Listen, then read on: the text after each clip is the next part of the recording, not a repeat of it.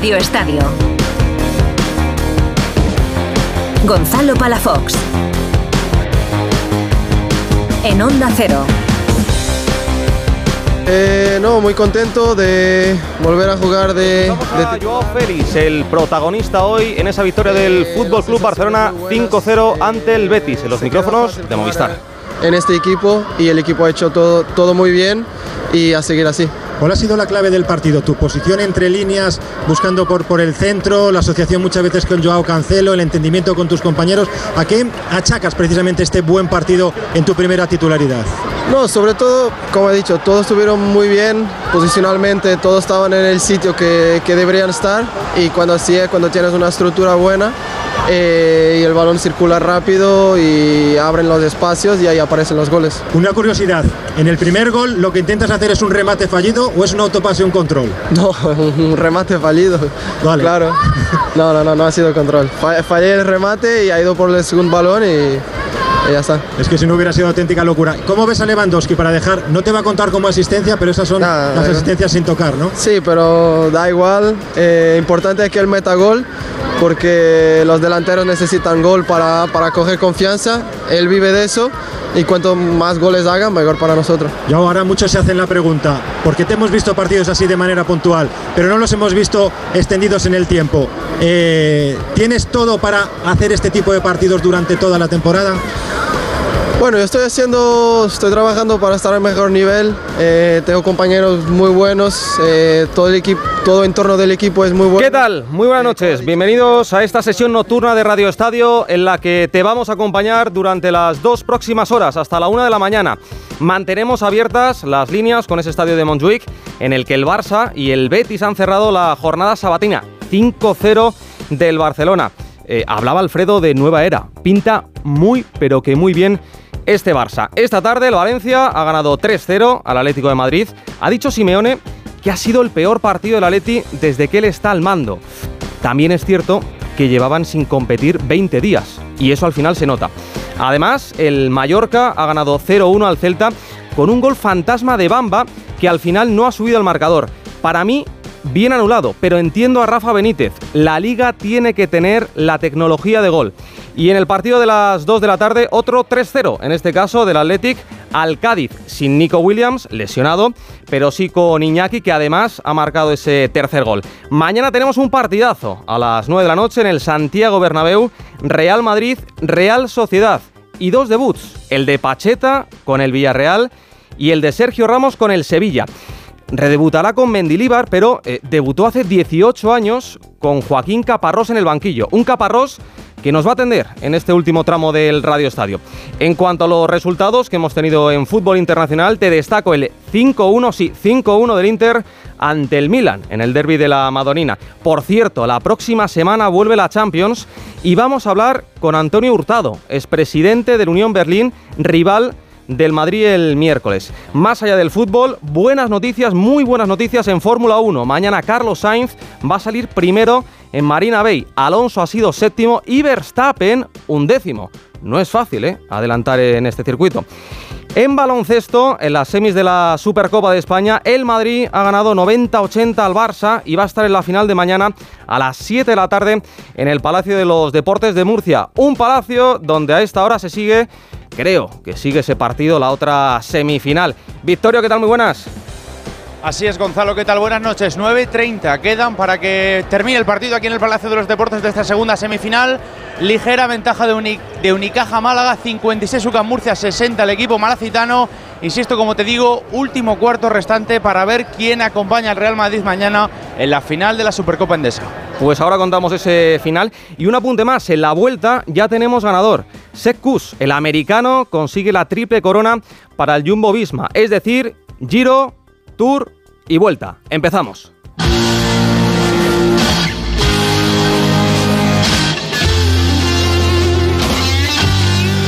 ¡Joao! ¡Joao! ¡Joao! ¡Menino del gol! ¡Félix!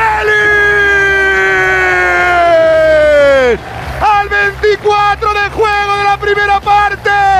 Estaba con ganas el menino de Viseu. Desde Viseu con amor. Ingresa al área, se anticipa al arquero. sortea en la gambeta, se escora para la línea de fondo, remata con poco ángulo, pero con instinto letal. Primeras armas goleadoras, marcó Joao Félix, estalla el Olímpico, Barcelona 1, Joao, Joao, Joao, Joao Félix y Joao Cancelo, el Barça de los Joaos. Enrique Ortego, ¿qué tal? Buenas noches. Hola, buenas noches para Fox, ¿cómo estamos? Este Joao, eh, hablo de Félix, eh, sobre todo por actitud, no lo veíamos yo creo que desde el primer año en el Atlético de Madrid, ¿no? Bueno, y luego partidos puntuales, ¿no? Lo que hay que pedirle, lo que le preguntaba a Ricardo Sierra, si va a, va a tener continuidad en un equipo donde la competencia va a ser feroz, como se ha mostrado con los cambios que ha podido hacer Xavi. Faltaba Pedri todavía, que está fuera por lesión. Entonces, solo con la continuidad, eh, Joao Félix era titular en el Barça, pero lo visto hoy es que es un equipo hecho para él, un equipo de mucho toque, muchos desmarques, muchos hombres por delante del balón. Entonces ahí él es feliz porque, porque técnicamente es un jugador bueno. Es un jugador muy bueno, eso sí, vamos a ver su actitud, no solamente en momentos puntuales, como el partido de hoy, sino a lo largo de la temporada. Jica Bambino, Crea Lloveanu, buenas noches. Hola Gon, muy buenas noches a todos. Tras la salida de Dembélé, Xavi tenía un problema. Eh, ahora puede tener cuatro. Entre Lamin, Joao, Rafinha y, y Ferran, ¿tú a quién pondrías? Hombre, eh, a mí me gusta Rafinha. Eh, Rafinha, Rafinha por delante de todos. No, por delante yo creo que ha roto la, la puerta es eh, el Yamal, la mil Yamal. Eh, Yo creo que el chaval, si tiene la continuidad eh, que puede tener un jugador de su edad, puede ser muy importante de aquí a, a lo largo de la temporada. Pero poco a poco, Gon, no hay que darle prisa a un chaval de 16 años. eh, hay que ir poco a poco con él, pero yo creo que de los demás, el más que yo creo que mm, con gol, con descaro y con trabajo también defensivo, yo creo que es Rafinha, porque a mí Ferran tiene sí momentos muy buenos, pero yo más eh, lo veo como revulsivo en el Barça, no lo veo mucho como titular. Y Joao Félix ya veremos. Es un partido eh, donde él se encontró a gusto porque, y cómodo porque Betis es un equipo ofensivo, un equipo que apuesta por el buen fútbol. Y aquí Joao Félix tiene mucho que ganar. En cambio, yo quiero verlo con, con equipos eh, más aguerridos, que defienden mejor. Sí, sí, Aquí vamos a ver tengo en, más dudas. en partidos más complicados, vamos a ver con equipos Sí, que, que, se le toca atrás. también con defender. Claro, eh, claro, recular. claro, sí, sí, no solamente a ver atacar. si tiene la frescura esta que, que tuvo hoy de cara a la portería. Porque para mí el segundo gol de Leva, la dejada es brutal. Es Sí, brutal, es de, de mucha clase, eh, de mucha clase. Hablaba yo de, de problema, pero es un bendito problema para Xavi tener a estos cuatro. Volvemos a ese estadio de Montjuïc donde estamos a la espera de que comparezcan los protagonistas. Alfredo Martínez, Víctor Lozano, buenas noches. Eh, ¿Cómo explica la contundente Ahí derrota de su equipo? La pregunta de Alfredo Martínez en la rueda de prensa del del técnico del Betis. Pellegrini. Bueno, primero, por supuesto, es una fea derrota. Perder, ahí. Ahora Eh, perder 5-0, por supuesto que es una derrota que, que duele mucho en la parte física, en la parte, en la parte moral. Eh, desgraciadamente lo del fútbol es así. Tuvimos cuatro mano a mano, más cuatro mano a mano en el primer tiempo, no los convertimos. Eh, Barcelona tuvo dos ocasiones, la hizo las dos. Ya el segundo tiempo lo dominó con el marcador en ventaja. Es un equipo que cuesta mucho jugarle porque tiene una gran posesión en su propio campo. Y nos convirtieron tres goles más por intentar eh, arriesgar para, para buscar el empate. Pero creo que el primer tiempo pudimos haber eh, cambiado el destino del partido si, si las ocasiones las que creamos tan fácil, además mano a mano con el portero, la hubiéramos convertido. Pero la- hay que hacerla si no la hicimos. Primera respuesta del técnico chileno del Real Betis Balompié tras el 5. Hola, mister. Buenas noches. Aquí delante. Jordi Blanco de ESPN. Eh, se ha encontrado eh, una primera parte que ha luchado contra el Barcelona, ha lle- ha llegado a tutearle durante algún rato. Cua- Cuando el Barça se ha desatado en la segunda mitad, eh, ¿usted aprecia que es un equipo muy distinto al del año pasado, que con los nuevos jugadores que ha incorporado puede dar ese paso adelante o le ha sorprendido en ese sentido? Gracias. ¿Me pregunta de Barcelona? Yo de Barcelona no tengo que dar opinión de lo que puede hacer el equipo. El equipo, como digo, se encontró con una ventaja Es un equipo muy difícil cuando uno está en desventaja dos goles, de intentar hacerle daño, convirtió los goles y ganó el partido. A mí pregúnteme del Betty, que es lo que me interesa. Y como digo, hicimos segundo tiempo y fuimos ampliamente superados, en, en principio, por que venía con dos goles y no tenía ningún apuro para dar vuelta al partido. Nosotros tuvimos que arriesgar, dejamos espacio y ellos se los encontraron y los convirtieron porque tienen calidad. Tiene razón Pellegrini, tiene que responder por el Betis. Buenas, Manuel. Eh, Ortego de mañana es cierto, juega el Madrid, pero esta noche el Barça duerme líder. ¿Os ha decepcionado un poquito el, el Betis? Yo esperaba más, pero hay que reconocerlo también que ha sido un partidazo del Barça.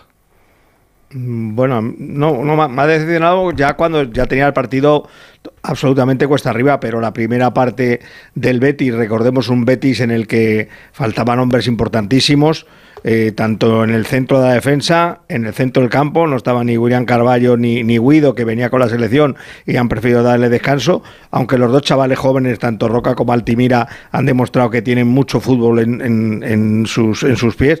Yo Altimira no le había visto un partido completo y me ha parecido un jugador muy dinámico que, que- que sabe lo que tiene que hacer cuando tiene balón en los pies. Lo que pasa que el Barça me ha parecido que hasta un nivel, un nivel extraordinario. Yo creo que ha tirado 12 veces a puerta y ha metido cinco goles, eh, más las que tres o cuatro que han salvado los dos porteros del, del Betis.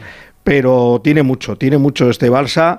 Como, como empiecen a, a conectar bien entre Sí. ellos, con la cantidad de cambios que pueden hacer, es un juego tan pronto a, a los espacios como al pie, es un juego perpendicular, nada de jugar al toque en horizontal, es, es al toque, pero siempre perpendicular, buscando la profundidad.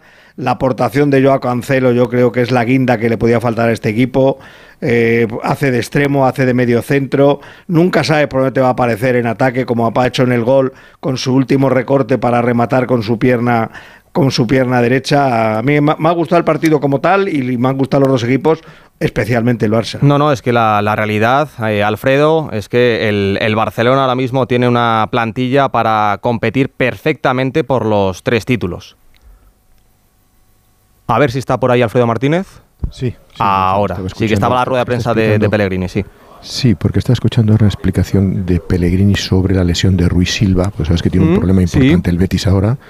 Está hablando de un problema de aductor, eh, que eso también ha influido evidentemente en el desarrollo de la segunda parte. Ha entrado el joven portero y vamos a ver si decía Carlos Hidalgo, que ya ha entrenado una vez Claudio Bravo, si puede llegar al próximo jueves a ese partido, fíjate, ni más ni menos que en Escocia, donde le van a exigir mucho los del Rangers Importante al, Betis, sí. en defensa, ¿no? Por tanto, eh, era importante saber si realmente, eh, que parece que no, puede contar con Ruiz Silva para, para ese partido. Me decías, perdona, Gonzalo. Sí, eh, te comentaba que, que este año el, el Barça tiene una, una plantilla excelsa. Sí, bueno, a mí me, eh, eh, me ha sorprendido muy gratamente el Barcelona porque aquí había un gran debate sobre que el Barça de Xavi no jugaba bien al fútbol, ganaba. Hoy ha jugado muy bien. Muy bien, te lo iba a Claro, es que comentar. hacía- Hoy el Barça ha jugado muy bien. Hacía tiempo que no veía este Barça, pero ¿no? muchísimo tiempo. Muchísimo tiempo. Claro, luego eh, estarán de acuerdo Enrique y Jica. Luego hay que ver, la resistencia del Betis no ha sido la resistencia de un equipo altamente competitivo. Ha bajado los brazos, ha cometido muchos errores en defensa. Pero eso no, no le quita tampoco mérito a un equipo como el Barcelona que ha jugado un primer toque magnífico. Arriba se han asociado Ferran, con eh, Joe Félix y con Lewandowski magníficamente. Lewandowski necesitaba socios arriba, estaba un poco solo. Gaby se encuentra muchísimo mejor atrás. Uriol ha sido el stopper perfecto y lo de De Jong esta temporada es que es eh, marcar las diferencias. Luego en defensa sí a mí ya sabes que me encanta Joao Cancelo. Me parece un jugador Bueno, que le va a dar Cancelo- muchísimo al Barça. Me parece diferencial. Fíjate, te iba a decir que Ter Stegen había hecho un par de paradas buenas, se quejaba Pellegrini que podían haberse ido al, al descanso con, con un mejor marcador, pero estoy contigo, el jugador diferencial ahora mismo es Joao Cancelo, nuestros comentaristas lo han visto perfectamente, es un jugador que te da un plus descomunal porque está jugando en el medio campo, porque tiene un despliegue, porque lee el fútbol magníficamente y encima de un puesto que tenías cojo, que es el lateral derecho, ahora lo conviertes en uno de los mejores de la plantilla, ¿eh? es tremendo lo, que, lo de este futbolista. Giga, ¿qué te parece Cancelo? Pues buenísimo. Bueno, siempre me ha parecido un jugador muy muy bueno porque tiene talento, tiene visión, tiene eh, velocidad. Es un jugador que muy estilo del Barça, del, del City, un jugador muy combinativo, que entra muy bien en paredes, tira muy bien en paredes, luego centra bien. Es un jugador bastante completo y hay que decir que Barcelona, después de la retirada de Alves, no ha tenido este lateral No, no. derecho para que se que imponga su ley, ¿no? Y, a mí también me ha gustado el Betis, Gon. El Betis en el arranque me gustó porque tuvo una ocasión clarísima, una y media, porque la de Roca no, no la veo tan clara, pero la, la de Luis Enrique sí, que roza el palo. Pero luego eh, se le ha ido eh, comiendo el Barcelona y con espacios es un equipo único porque tiene velocidad y sobre todo ha tenido precisión Barcelona, que no la tenía desde hace mucho tiempo. Ha jugado muy bien, lo, comentábamos con Alfredo, es que este Barça sí que es el Barça, creo yo, que quiere Xavi. Además, eh, Enrique pedía Lewandowski un juego por bandas y parece que el Barça ahora sí está abriendo el campo, Lewandowski se encuentra cómodo, no solamente con, digo, con, con Ferran, con Lamín, con Rafinha, sino hablábamos de Cancelo, ¿no? Eh, Valde y Cancelo son dos de los mejores laterales, no de la liga, sino, sino del mundo. Sí, un equipo que, tiene amplitud y profundidad por las bandas y también la tiene por dentro. Me ha sorprendido mucho el dinamismo de Lewandowski ha salido mucho del área, ha buscado paredes, ha venido a apoyar, daba apoyo si se iba. Sus movimientos no son del clásico Lewandowski del Bayern que solo remataba dentro del área. Hoy ha jugado muchísimo. Habría que contabilizar cuánto tiempo ha jugado fuera del área y las veces que ha combinado con sus compañeros. Puede ser de los jugadores que más ha tocado el balón eh, a lo largo del partido. Yo creo que sí, porque en, otros partidos eh, le veíamos un poco un poco perdido, no más allá del gol. Eh, no ayudaba al equipo y, no le aportaba al, ataque del Barça lo que, por ejemplo, la temporada pasada sí que le daba Benzema. Y hoy hemos visto un Lewandowski diferente. Digo al Real Madrid. Yo te digo, por, por, lo, por lo que le ha rodeado hoy, yo creo que le hace, le hace más importante. Además, así se aleja de los centrales, no, no, tiene, no le tienen como referencia eh, y bueno, puede ser, puede ser importante, pero hoy ha participado mucho del, del juego colectivo. Valde da una profundidad tremenda por la banda y... Tienes dos bandas, Enrique, que eso es oro, ¿eh?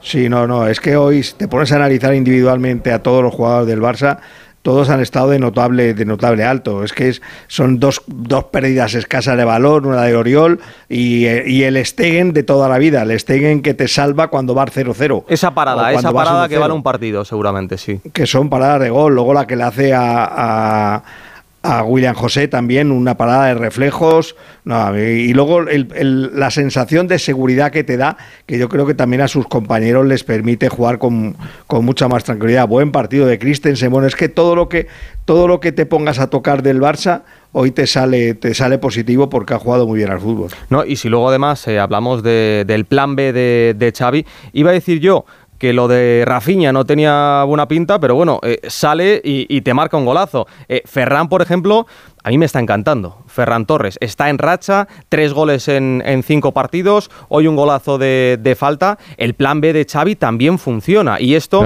le va a aportar mucho durante la temporada. Es que cuando, cuando tú activas a una plantilla, eh, eh, sabes que con el nivel que están teniendo ahora Ferran, que trae Joao Félix, Lewandowski, los que quieren jugar, Lamin Yamal, el propio Rafinha, tienen que levantar el listón. Es que ha entrado Gundogan y Gundogan ha hecho unos minutos de muchísima calidad, ha participado en varias jugadas. Eh, bueno, es verdad que el partido ya estaba roto, pero yo, creo que, hay muchísima competencia, que este equipo cuando, cuando decíais antes, cuando vuelva Pedri con Araujo, no, no, claro eh, que la no, competencia es enorme. No está Pedri, es que también hay que tener eso en cuenta, que uno de los jugadores más diferenciales ahora mismo no está aportando porque está lesionado. Y que siempre se había dicho que sin Pedri se jugaba mucho peor al fútbol. Y hoy sin Pedri se ha jugado muy bien al fútbol. Es decir, que, hay jugadores aquí como De Jong, como el propio eh, Ferrano, Joao Félix, que se han movido entre líneas, que juegan mm, fútbol de mucha calidad. O el propio Gaby, que ha leído muy bien. Yo creo que ese es otro debate importante. Gaby está mucho mejor en este sistema atrás, entrando desde atrás, que no cuando tiene que hacer la función de, de falso extremo, ¿no? Bueno, vamos a ver cómo... Porque no tiene velocidad ni tampoco dribbling. Y esto le, le perjudica, desborde, esto le perjudica en el juego. Pero a mí, Alfredo, con todo mi respeto, yo hay un jugador que me encanta, que es Frenkie. Frenkie está a un nivel bárbaro con el Barça y con la selección. Lo vi el otro día en, contra Irlanda y estuvo a un nivel espectacular. Es de lo poco que se salva de, la orange. Por cierto, Alfredo, ¿cuándo, ¿cuándo termina contrato de John? No, de John, eh, 26 o 27. En el Tiene- 26 me o parece que tiene 27. hasta el 2026.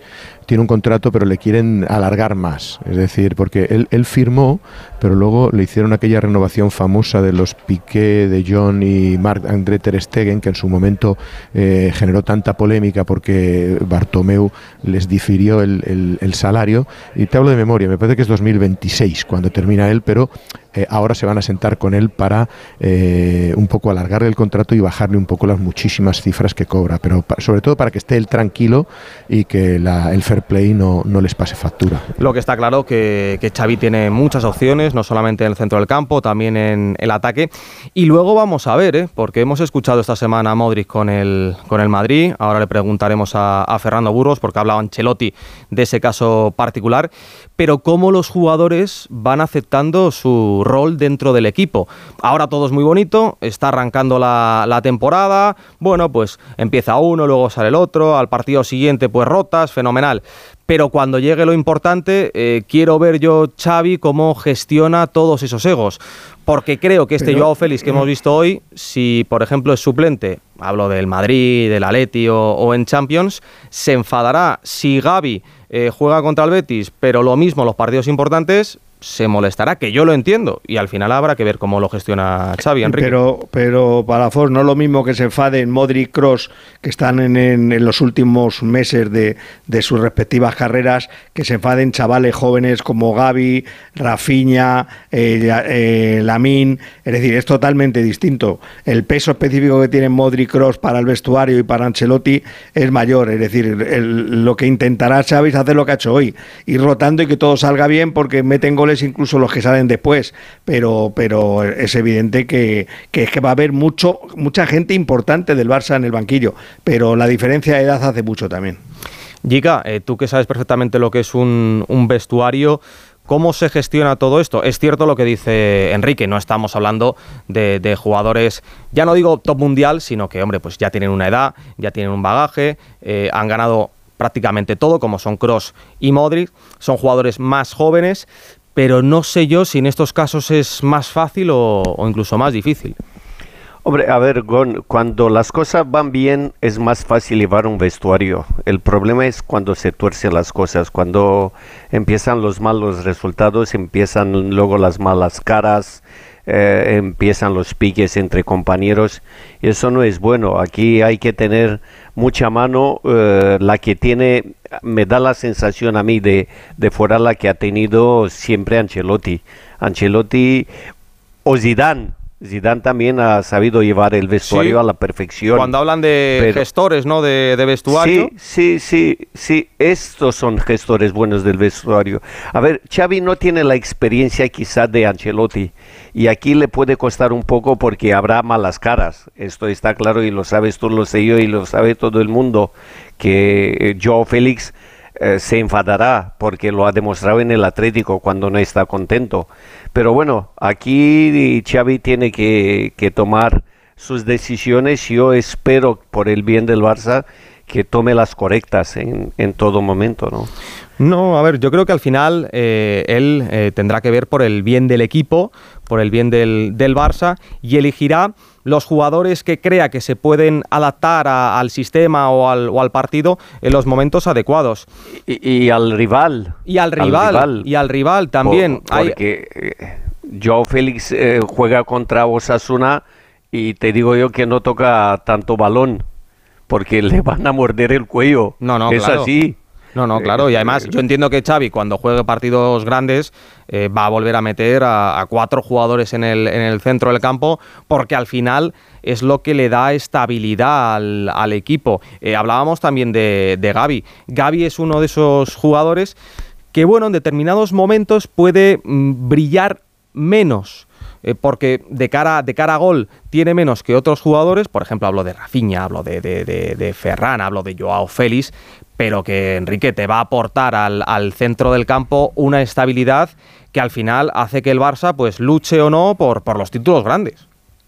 Mm, Ya, pero va a jugar mucho menos que el año pasado, Gaby. Mm, En los partidos grandes, en los que yo también creo que va a jugar con cuatro centrocampistas, para mí los cuatro centrocampistas son Oriol, De Jong, Gundogan y Pedri. Eh, entonces ahí no cabe Gaby. y como juegue con tres arriba, eh, veremos si entre los tres también entra Gaby, porque entonces se quedarían de John, Pe- eh, de Pedri Gundogan. Mm, Si es que se atreve a quitar a, a Oriol en, en- en algunos partidos.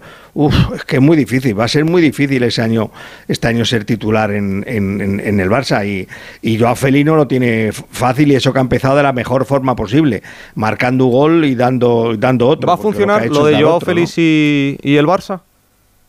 ¿Perdón? ¿Va a funcionar lo de Joao y el, y el Barça? Es verdad que hoy ha marcado Hombre, comienzo eh, un gran bueno, gol, pero- una gran asistencia, que, que Sí, todos son alegrías y, y caras pero buenas. vamos a ver si tiene. Es que aquí va a tener obligatoriamente que tener la continuidad que se le pidió en el Atleti, que se le exigió en el Atleti, porque aquí si no la tiene no juega.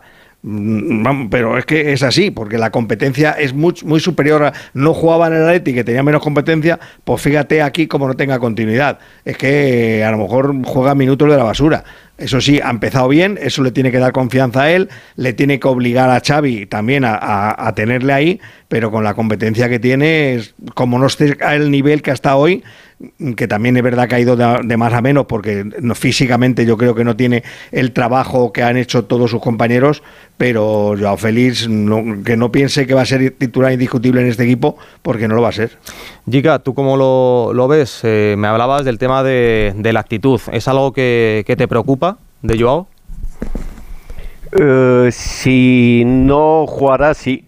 Sí, yo creo que si no jugará va a poner malas caras, porque lo ha demostrado, porque eh, es un jugador eh, que tiene tanto talento que, que es difícil hacerlo ver que, que hay jugadores que son iguales de buenos, pero que tienen más actitud que él.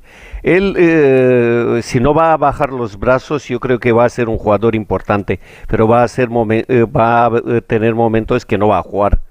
Yo lo veo así de claro y te lo digo así de claro. No va a jugar y aquí ya veremos cómo reacciona.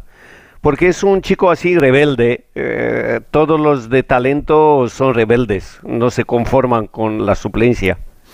Bueno, pues es algo que va a tener que gestionar Xavi y veremos, veremos cómo eh, encaja a todos estos jugadores. Solamente caben 11 y como hemos dicho, el Barça tiene una plantilla brutal eh, de más de 20 jugadores, entonces va a luchar por los tres títulos, eso está claro, pero habrá que ver esa lucha de, de egos. 11 y media, hacemos una pausa esperando que comparezca en rueda de prensa el técnico del Barça, Xavi Hernández. Radio Estadio. Gonzalo Palafox. ¿Qué música escucha la cantante de moda? Pues de todo, rap, pop, música clásica, trap, flamenco, rumba, fados, tangos, reggaetón, bachata. En nuestra gama Citroën Sub también sabemos de versatilidad. Elige entre versiones térmicas e híbridas y aprovecha condiciones únicas este mes en los días Sub Citroën. Citroën. Condiciones en citroen.es. ¿Y cómo lo detectáis antes de que entren? Pues con la tecnología Presence. Por ejemplo, detectamos si intentan sabotear la alarma con inhibidores y los sensores de las puertas y ventanas que nos avisan antes de que alguien entre. Y mira, Ana, estas cámaras tienen análisis de imágenes y así vemos si es un peligro real. Pero lo importante es que si pasa algo, nosotros respondemos al momento. Este verano protege tu hogar frente a robos y ocupaciones con la alarma de Securitas Direct. Llama ahora al 900-272-272. Llega la Revolu Plus a Ocasión Plus. Más de 8.000 coches con un descuento de hasta un 30%. Mejor precio garantizado. 15 días, 1.000 kilómetros de prueba. Corre, solo hasta fin de mes. Ocasión Plus. 15 centros en Madrid. Nuevas tiendas en Fuenlabrada, Arganda y Torrejón. Localiza tu centro más cercano en ocasiónplus.com. Abierto sábados y domingos. Las vacas Angus y Wagyu de la ganadería Organic comen pastos naturales reforzados con una mezcla de higos secos y pasta de aceite de oliva virgen extra. Es una carne increíble. Y como queremos que la pruebes, te llevamos del campo a tu casa dos solomillacos de 300 gramos, un chuletón de un kilo y cuatro hamburguesas de 150 gramos por solo 89 euros. Todo Angus Eco de Organic. Haz tu pedido 910 2010 910 2010 o en carneorganic.com. Organic, la mejor carne del mundo. Si es que ya lo digo yo siempre, dúchate que sale económico, pero eso sí, hazlo en un plato de ducha de Duchamanía. Hazme caso, ¿no ves que una bañera tiene más peligro que meter los dedos en un enchufe? Y mira que son bonitos los platos de ducha de Duchamanía. Oye, con suelo antideslizante, sus mamparas, para entrar a vivir, pues eso, dúchate que sale económico y llama a Duchamanía, que no me enteré yo que no lo haces. En Madrid, Paseo del Molino 6, 91 468 4907 y duchamanía.es. Apoya al Team Total Energies en el mayor evento ciclista de España. Vamos Total Energies, la compañía multienergías que comparte tu pasión por el deporte. Compramos tu coche si está bien cuidado. Yamóvil, nueva tienda en Alcalá de Henares. Verás eficacia y seriedad. Más de 50 años haciendo lo que más nos gusta. Comprar tu coche. Nadie te pagará tanto si lo tienes bien cuidado. Yamóvil, los auténticos seminuevos.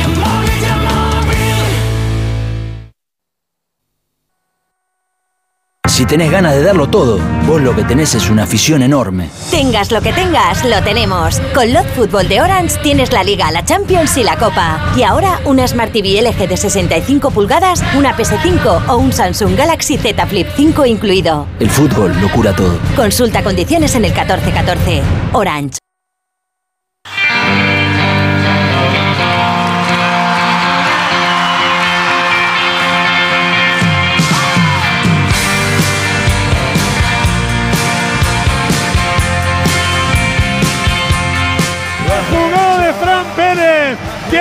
En su propio terreno de juego, que supera a Mario Hermoso, que se marcha de Lemar, que mete el pase al hueco para Hugo Duro, que recorta a Bitzel, que aguanta ante la salida de Oblak, que pica la pelotita para que mansamente vaya dentro de la portería del Atlético de Madrid.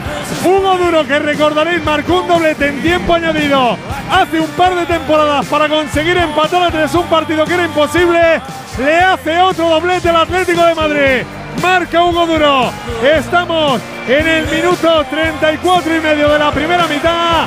Valencia 2, Atlético de Madrid 0.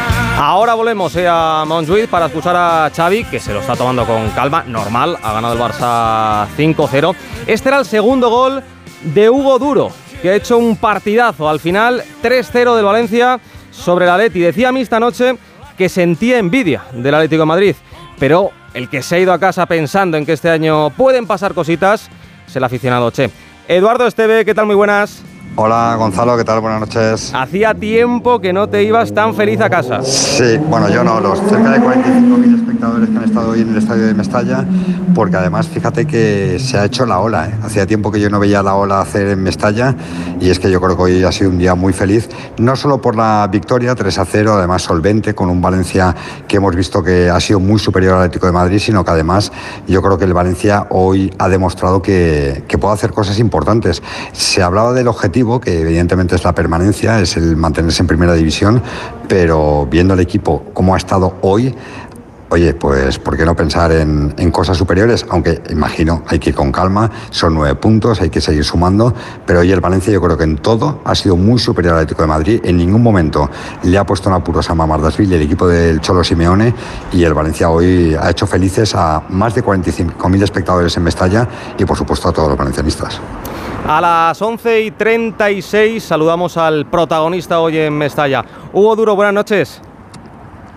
Hola, buenas. Decías en el flash de la tele eh, que has pasado un año complicado por el equipo y, y, también por ti. Necesitabas, ¿no? Una tarde así. Bueno, a ver, creo que lo, de, lo del año pasado todo el mundo todo el mundo lo sabe y, y bueno a nivel individual pues pues igual. Entonces eh, no solo por mí, sino el comienzo del equipo es bueno, así que la verdad que contentos. Se os podrán criticar cosas, eh, pero lo que queda claro es que este Valencia lo da todo en, en, en el campo y todos los partidos, ¿no?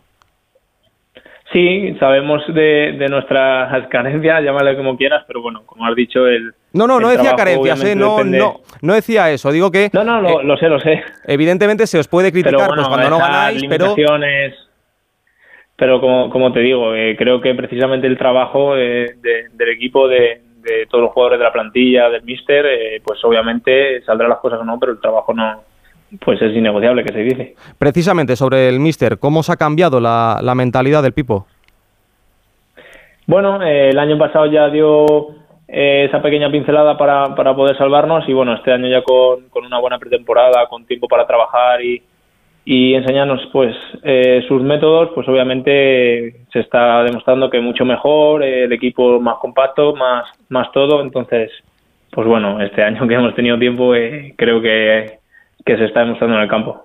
Llevas tres goles y una asistencia. Eh, solo estás por detrás de Bellingham. En menos de un mes hay una nueva lista de, de, de La Fuente. ¿Te ilusiona?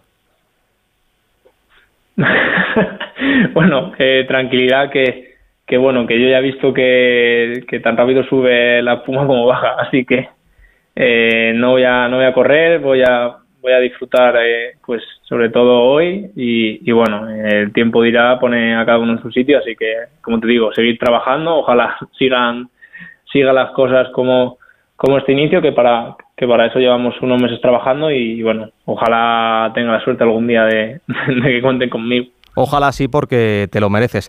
Esteve, todo tuyo. Ha habido un momento que Hugo Duro no podía más en el campo. Yo creo que se ha medio cabreado porque decía, oye, cambiadme, que es que no puedo más. Es que estás vaciado hoy, Hugo. Sí, además hacía, veníamos de parón de selecciones que, que bueno, que creo que, siempre se nota, tanto a los que viajan como, como a los que no. Y bueno, justo ha habido una jugada que, que me lleva un golpe y bueno, entre cansancio y el golpe, pues se me ha juntado todo, pero sí es verdad que, que el esfuerzo de todos ha sido grande, no solo mío, porque también he visto a Titi, hay alguno que, que al final del partido igual miraba el banquillo con cara pena, pero bueno, eh, vale la pena siempre que, que se gane. Hugo, eh, sí, sí, continúa esta no, no, iba a decir que me ha dicho Víctor Hugo, me dice, no, no te vas a atrever a, a, a contar, a contar el tuit que yo puse en el mes de agosto, lo digo porque es verdad que Hugo la temporada pasada lo pasó muy mal, solo marcó un gol en toda la temporada y, y son muchos los que han creído en él ¿no? a lo largo de, de todo de este tiempo. Y me dice Víctor, no te vas a atrever a, a leer el tuit que yo puse en agosto, antes de empezar incluso la temporada, digo, oye, Gonzalo, hay que leerlo, ¿no? Lo leo. A ver, a ver. Mira, Venga. dice textualmente, en el barco de Hugo Duro, lo llevo yo si hace falta se deja la piel en cada jugada. Eh, dadle balones a él que va a marcar muchos goles.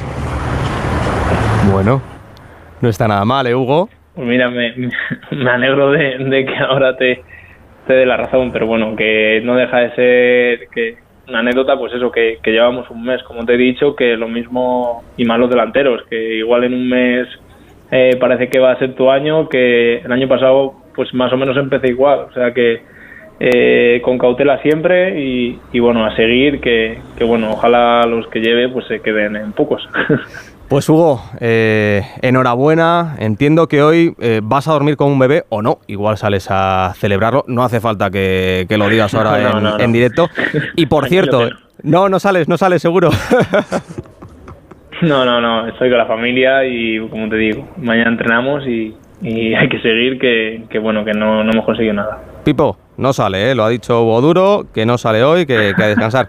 y por cierto, eh, que gracias por atendernos a las 11 y, y 41 en directo en Radio Estadio, en Onda Cero, eh, porque pues eh, a veces es, es complicado ¿no? Eh, hablar con, con, vosotros, pero oye, te lo agradezco, has marcado dos goles, seguramente que hayas acabado el partido cansado, que estarías más tranquilo durmiendo con tu familia o con, o con tus amigos, pero estás aquí atendiendo a los medios de comunicación y te lo agradecemos de verdad. Hugo. Nada, no te preocupes, no cuesta nada. Un abrazo muy fuerte, a descansar, chao y enhorabuena. Esteve, qué pedazo de crack, ¿eh? Estamos en el barco, yo te lo digo de verdad, yo, yo soy de los que en algún momento, porque es verdad que el año pasado solo marcó un gol y era el delantero que, que, tenía que estar ahí porque Cavani el año pasado estuvo mal, estuvo muy lesionado durante mucho tiempo eh, y pudo haber dudas en la afición del Valencia, yo lo entiendo, pero Hugo Duro es un futbolista que se vacía en cada partido. Le decía yo lo del cambio porque es que ha habido una imagen en la que él estaba pidiendo el cambio, no se enteraban en el banquillo, se ha enfadado diciendo, es que no puedo más, que me cambiéis, que no puedo más, que sí, que llevo dos goles y todo lo que quieras, pero creo que es el momento de, de irme. ¿Por qué? Pues porque se vacía en cada partido y yo de verdad que me alegro mucho de que le vayan las cosas, que hoy haya hecho un doblete, ha estado a punto de hacer el hat-trick porque ha tenido una jugada también para marcar el sí, tercero. Sí, hasta a puntito. Sí, sí, por eso te digo que yo me alegro mucho, ¿eh? de verdad, porque es un tipo normal corriente, llano, sincero y, creo que tenerlo hoy en Radio Estadio, después de una victoria tan importante como la que ha conseguido el Valencia frente al Atlético de Madrid, pues era muy importante. Pues Edu, enhorabuena porque el Valencia ha empezado bien la, la temporada. Yo creo que este año no vas a sufrir como la, la, temporada pasada que lo pasasteis bastante mal. Y también gracias por la, la gestión, que ha sido un placer escuchar en directo a, a Hugo Duro. Abrazo fuerte, Edu. Para eso estamos. Un abrazo, Gonzalo. Volvemos a Montjuic, donde ya está en rueda de prensa el técnico del Barça, Xavi. difícil aquí en Montjuic. Se está hablando del partido completo que juega el equipo. Extraordinario, yo creo que les necesitamos, lo dije ayer y lo vuelvo a decir hoy, ¿no? Me ha parecido al ambiente del Camp Nou. Y esto es espectacular, ¿no? Como han animado desde el principio a fin. Bueno, eh, que se enganche la gente, que haya ilusión, que nosotros podamos hacer este tipo de partidos para que ellos también disfruten. Bueno, estoy, hoy sale todo, todo de cara y todo redondo, ¿no? Pero sí, necesitamos a la gente. El martes tenemos otro en casa, el sábado otra vez, así que necesitamos a la gente, ¿no? Partido perfecto, no sé, no, no, diría perfecto, pero sí en muchos momentos excelente, ¿no? Muy, muy satisfecho hoy en general. Ha destacado la adaptación de Joao Félix, de Joao, de Joao Cancelo. Dice, les puse un vídeo y lo han entendido a la perfección. Han leído porque apenas ha tenido días de trabajo, ¿no? Y ha reconocido que para él el Betis ha sido un buen rival. Escuchamos. Eh, siendo prácticamente un medio centro más, al lado de, Joao Cancelo, de Romeo y de Frenkie de Jong. No sé si este efecto dominó al estar Joao Cancelo en el centro del campo Joao Félix un poquito más en el centro, arropar a Lewandowski le va a beneficiar al, al, delantero polaco. Gracias. Sí, Robert lleva dos partidos muy buenos. En Pamplona estuvo muy bien, muy, muy bien. Hizo un gran partido, posicional. Aparecía cuando debió aparecer, jugó fácil, jugó sencillo. Hoy otra vez y creo que está disfrutando. Está disfrutando o así, así le veo en la cara, ¿no? Tanto en Pamplona como hoy. La sensación es que ya no tiene que salir tanto de posición, eh, ya le vemos en el momento justo, ya le damos el pase en ventaja. Bueno, la calidad de la plantilla es la que es, la que es ¿no? Así que contento también por él, ¿no? Está marcando goles y marcando diferencias para, para el equipo. Fijaros que es de los jugadores que no rota Lewandowski, ¿eh? titular Sí. indiscutible en todos los partidos. Tiene ya eh, de momento en este ranking. 35, 36, 35. Robert, seguramente. Vamos a escuchar. 35. 35. Del debut de la Champions de dimarts i de la resta de partits que queden aquest setembre, que n'hi ha uns quants. Merci. Bé, això ens dona molta moral, molta confiança, credibilitat del que estem fent, crec que les coses estan sortint molt bé, sobretot aquests dos últims partits, no? tant a Pamplona com aquí, l'equip ha jugat prou bé, avui diria que molt bé, i ara encarem doncs, una competició que per nosaltres aquesta temporada ahora habla de la nueva Esta temporada es muy importante. Fer un gran paper en un aquesta gran papel en esta competición un salt de qualitat com a, com a equip i com a club, que crec como equipo y como club. que el podem fer. Crec Creemos que lo podemos hacer. Confianza para afrontar lo demás.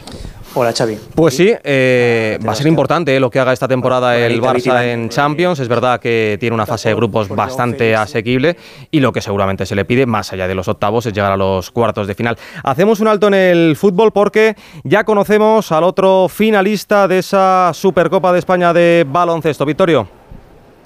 Sí, Gonzalo, eso- eso es. Ha terminado hace un par de minutitos lo que quedaba, la otra semifinal aquí en Murcia, en un palacio repleto, lleno de gente, con 74-79 resultado final, victoria para Unicaja Málaga. que No va ha podido ser, Victorio, no ha podido ser. Nada, nos hemos quedado con las ganas. Es Ah. verdad que ha estado desde el inicio todo el partido Unicaja Málaga eh, con el arreón por delante y, y a rebufo UCAM Murcia. Así que se lo merece el equipo de Ivonne Navarro que mantiene la estructura, el bloque del año pasado. Te recuerdo que es el campeón de Copa y que se las va a ver mañana con el campeón de Europa y vigente campeón de las últimas cinco ediciones de esta Supercopa. Así que mañana Real Madrid y Unicaja Málaga. A las 7 de la tarde, esa final en el Palacio de los Deportes de Murcia y lo vas a narrar tú, Victorio de Aro. Abrazo muy fuerte, Victorio. Un abrazo, un placer estar con- contigo esta noche. Chao. Lo mismo, lo mismo, chao. Eh, Alfredo, Víctor, ¿algo más por ahí? Eh, Víctor. Eh, Bueno, que es 45.055 espectadores en el Camp Nou, la mejor entrada desde que el club ha vuelto a, o el equipo ha vuelto a este emblemático recinto. Eh, el ambientado ha sido espectacular, tiene razón Xavi, ¿eh? se ha vivido algo similar al, al, al Camp Nou en cuanto a cánticos, en cuanto a ambiente, la afición haciendo la ola. Eh, evidentemente el equipo tiene que empujar también a la afición, yo lo ha hecho, se ha vivido un ambiente espectacular con un Barça que recordemos que afronta cuatro partidos de forma consecutiva en, en casa, porque ahora viene el Amberes y a continuación continuación hay de liga contra el Celta y contra, contra el Sevilla, que ya será el viernes. Es una, como ha dicho Xavi ahora mismo, bueno, esto les va a dar una confianza enorme en lo que es creer en el proyecto y sobre todo a la hora de afrontar estos partidos que van a resultar eh, muy, muy importantes de cara al devenir de la, de la temporada, sobre todo el del martes. El de martes es importante eh, empezar con victoria convincente en, la, en el grupo de, de, Champions para no mm, que vuelvan a aparecer los fantasmas de las dos últimas temporadas. Yo creo que, con el grupo va, a ser, va, a ser, fácil para el sí, Barça.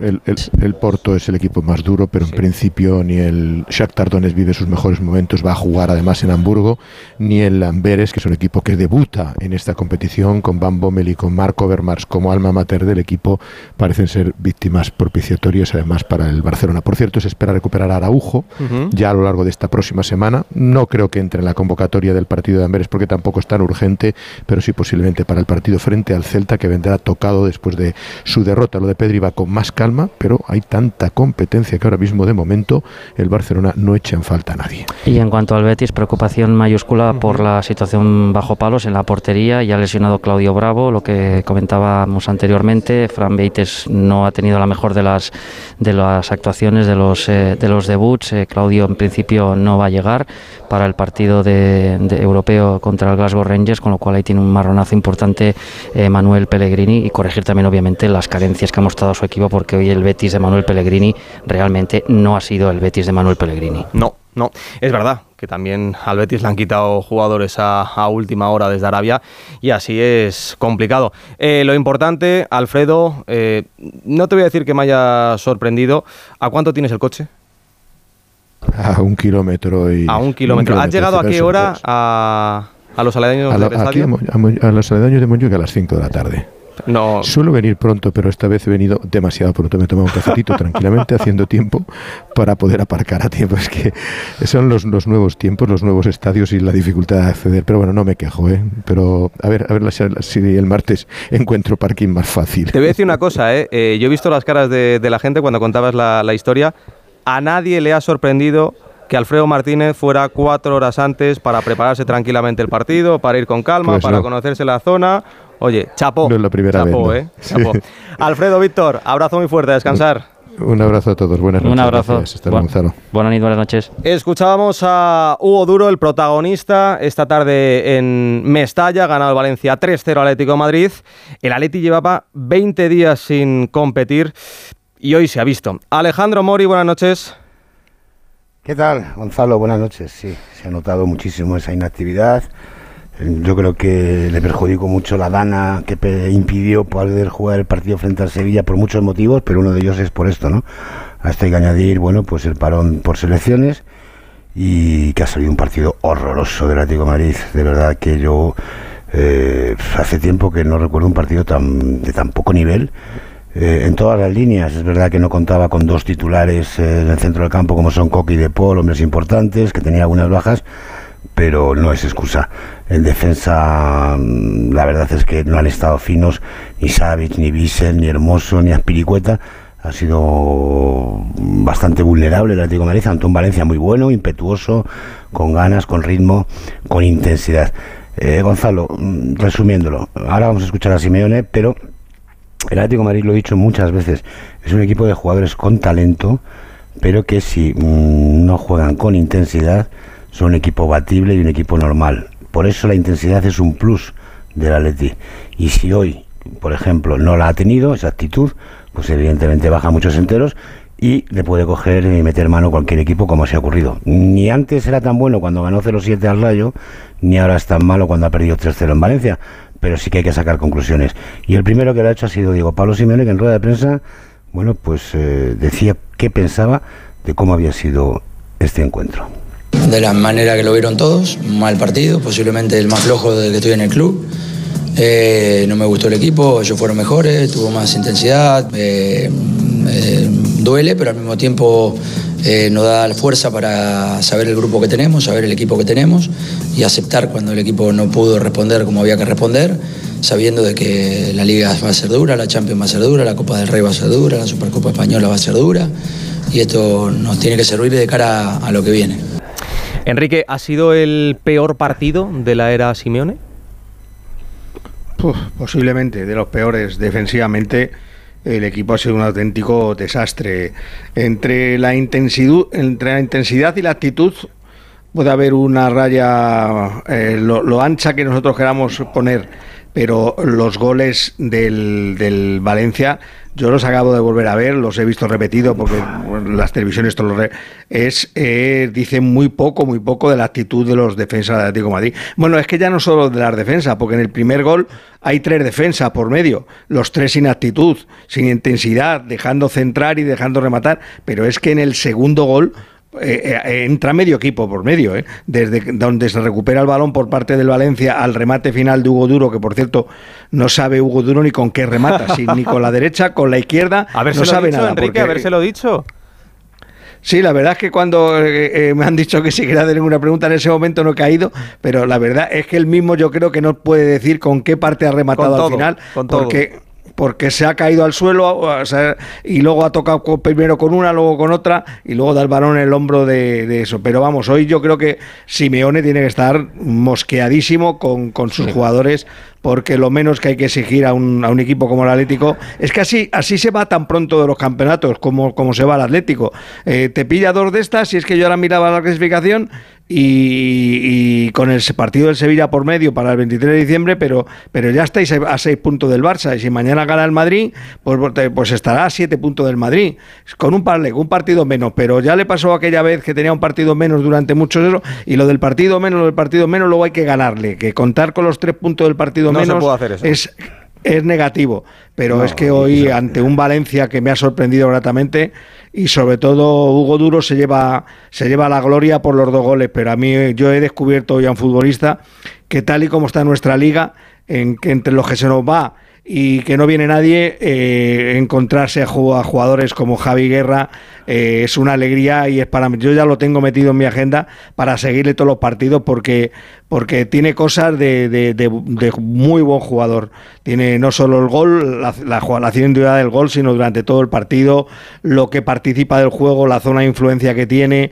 Ya el año pasado hizo algún partido bueno, yo lo recuerdo Sí. contra el Español, el otro día contra el sí. Sevilla, cuando el Sevilla que no fue titular salió, jugó muy bien, ya jugó con los sub-21 el otro día en Jaén y me parece un jugador a tener en cuenta. Tiene cosas de Gabri Veiga, me recuerda esa forma de, de perfilarse cuando hace el control, tiene zancada, tiene remate, eh, es alto, está cerca del 1,90, tiene envergadura y tiene 20 añitos, me parece. O sea Enrique, que no digas más. es no digas más que si te están escuchando en Arabia, eh, lo fichan en el mercado de invierno y, y- y- y nos lo quitan, ¿eh? O sea, no nombres a No, pero a mí me si no- ilusionan. No, claro, sí es normal. Me al final. ilusionan que, que entren estos jugadores y, y con cuatro partidos en primera demuestren el, el- el pozo que tienen. Luego harán, harán partidos en los que tengan menos influencia en el juego, seguro, pero es que es- mm, se ve, se ve que este jugador tiene mucho, ti- tiene mucho. Y el Pipo Baraja además está, está trabajando muy bien en el Valencia. Eh, por cierto, Jano, eh, Por malas eso- noticias. Por eso, Gonzalo, ¿Sí? Ahí va, ahí va. Eh, por eso, Gonzalo, también, oye, cuando las, Simeone hace las cosas bien lo decimos y cuando las hace mal, bajo mi punto de vista, pues también las digo. Yo creo que hoy eh, la alineación de Lemar, ha estado dudando toda la semana entre Lemar y Saúl. Saúl venía a hacer un partidazo en eh, Vallecas. Estaba motivado, estaban sus padres en la grada, no ha jugado. Ha optado por Lemar, que desgraciada y desafortunadamente no tenía ninguna incidencia en el juego, pero en una salida de un córner, en un salto a, dar- a rematar el balón de cabeza, pues al caer eh, se ha hecho muchísimo daño, salía con unos gestos de dolor tremendos. Sí, lo hemos visto el vídeo que ha mandado Hugo, que ha salido en, Sí, en tiene- muletas. Ha salido con, con- con- en muletas y con, una, con la pierna vendada, no podía evidentemente apoyar el pie. Se teme, mañana se van a hacer pruebas, pero desde luego eh, hay un pesimismo absoluto y yo creo que ha dicho adiós a la temporada. Eh, esa es la noticia más negativa del partido, más allá de la derrota. Pero insisto, creo que hoy Simeone ha cambiado el sistema en los últimos minutos de la primera parte, ha pasado al 4-4-2, eh, para luego volver otra vez al, al 5-3-2 con con eh, Galán en sus primeros minutos en la temporada y la verdad es que se le ha visto un poco resignado. Hoy no era el día del Atleti no. y además eh, ha hecho Pero- cambios pensando ya en el partido del martes. ¿eh? Ah, no, yo hoy apunto mucho más a los jugadores que al entrenador. ¿eh? Y precisamente Sí, yo sí, puedo, lo puedo decir porque soy normalmente crítico con el, con, con el concepto de juego que tiene Simeone. Pero hoy, hoy hay que apuntar mucho a los jugadores. Hoy lo de Savic eh, es para mirárselo, lo de Hermoso para Uf. mirárselo. Bitzel no puede jugar ahí, no, no, porque ante, ante Es que jugadores rápidos No, claro, no tiene, no tiene además la agresividad de dar el paso adelante. El gol, el, el último gol de Javi Guerra es que se queda, se queda mirando. Después de que Javi Guerra hace los dos movimientos que hace, que tiene tiempo para anticipar, pues da un paso adelante para taparle el tiro, ni lo hace. Es decir, que hoy yo apunto directamente a los jugadores que, que alguna vez tienen que llevarse también ellos el, la El- el crítica y no palito. siempre el entrenador. El palito, Claro, claro, y, hemos- sí. y- y- y, Quique, estamos hablando, Gonzalo, estamos hablando de la defensa, pero claro, hablamos del, del centro del campo, quizás lo único salvable ha sido la aportación de- y el trabajo de Pablo Barrios, pero es que arriba Grisman no está, eh, Morata apenas ha participado, eh, hasta el punto de que luego, como te decía, pues eh, Jiménez ha entrado por Grisman, yo creo que Jiménez va a ser titular el martes en, en Roma frente al Lazio y creo que Saúl va a entrar en el once titular también. Evidentemente ahora con la lesión de Lemar mucho más eh, obligatorio, pero tienen que trabajar mucho y Simeone ha dicho que no estaba, eh, a ver si me acuerdo con- concretamente, ha dicho que no estaba enfadado porque él sabe que Valencia hoy ha sido mejor, ha sido más intenso, pero que tiene un gran equipo. Evidentemente no es el día para dar palos a sus jugadores. Palo y, y aunque por- zanahoria, claro. aunque, aunque por dentro, evidentemente, sabe lo que tiene. Le espera el martes la Lazio en Roman Champions y el domingo el Real Madrid en el Metropolitano. Si es que al final el partido que se tendría que haber suspendido es el de hoy para, para Leti. Pero bueno, un día malo en la oficina lo tiene cualquiera. Jano, abrazo muy fuerte. A descansar. Otro para todos. Hasta luego. Pues son casi las 12. Vamos a hacer una pausa y vamos con lo de mañana porque el domingo se va a cerrar con un partidazo en el Bernabéu. Real Madrid, Real Sociedad. ¿Qué música escucha la cantante de moda? Pues de todo, rap, pop, música clásica, trap, flamenco, rumba, fados, tangos, reggaetón, bachata. En nuestra gama Citroën Sub también sabemos de versatilidad. Elige entre versiones térmicas e híbridas y aprovecha condiciones únicas este mes en los días Sub Citroën. Citroën. Condiciones en citroen.es. Radio Estadio. Gonzalo Palafox.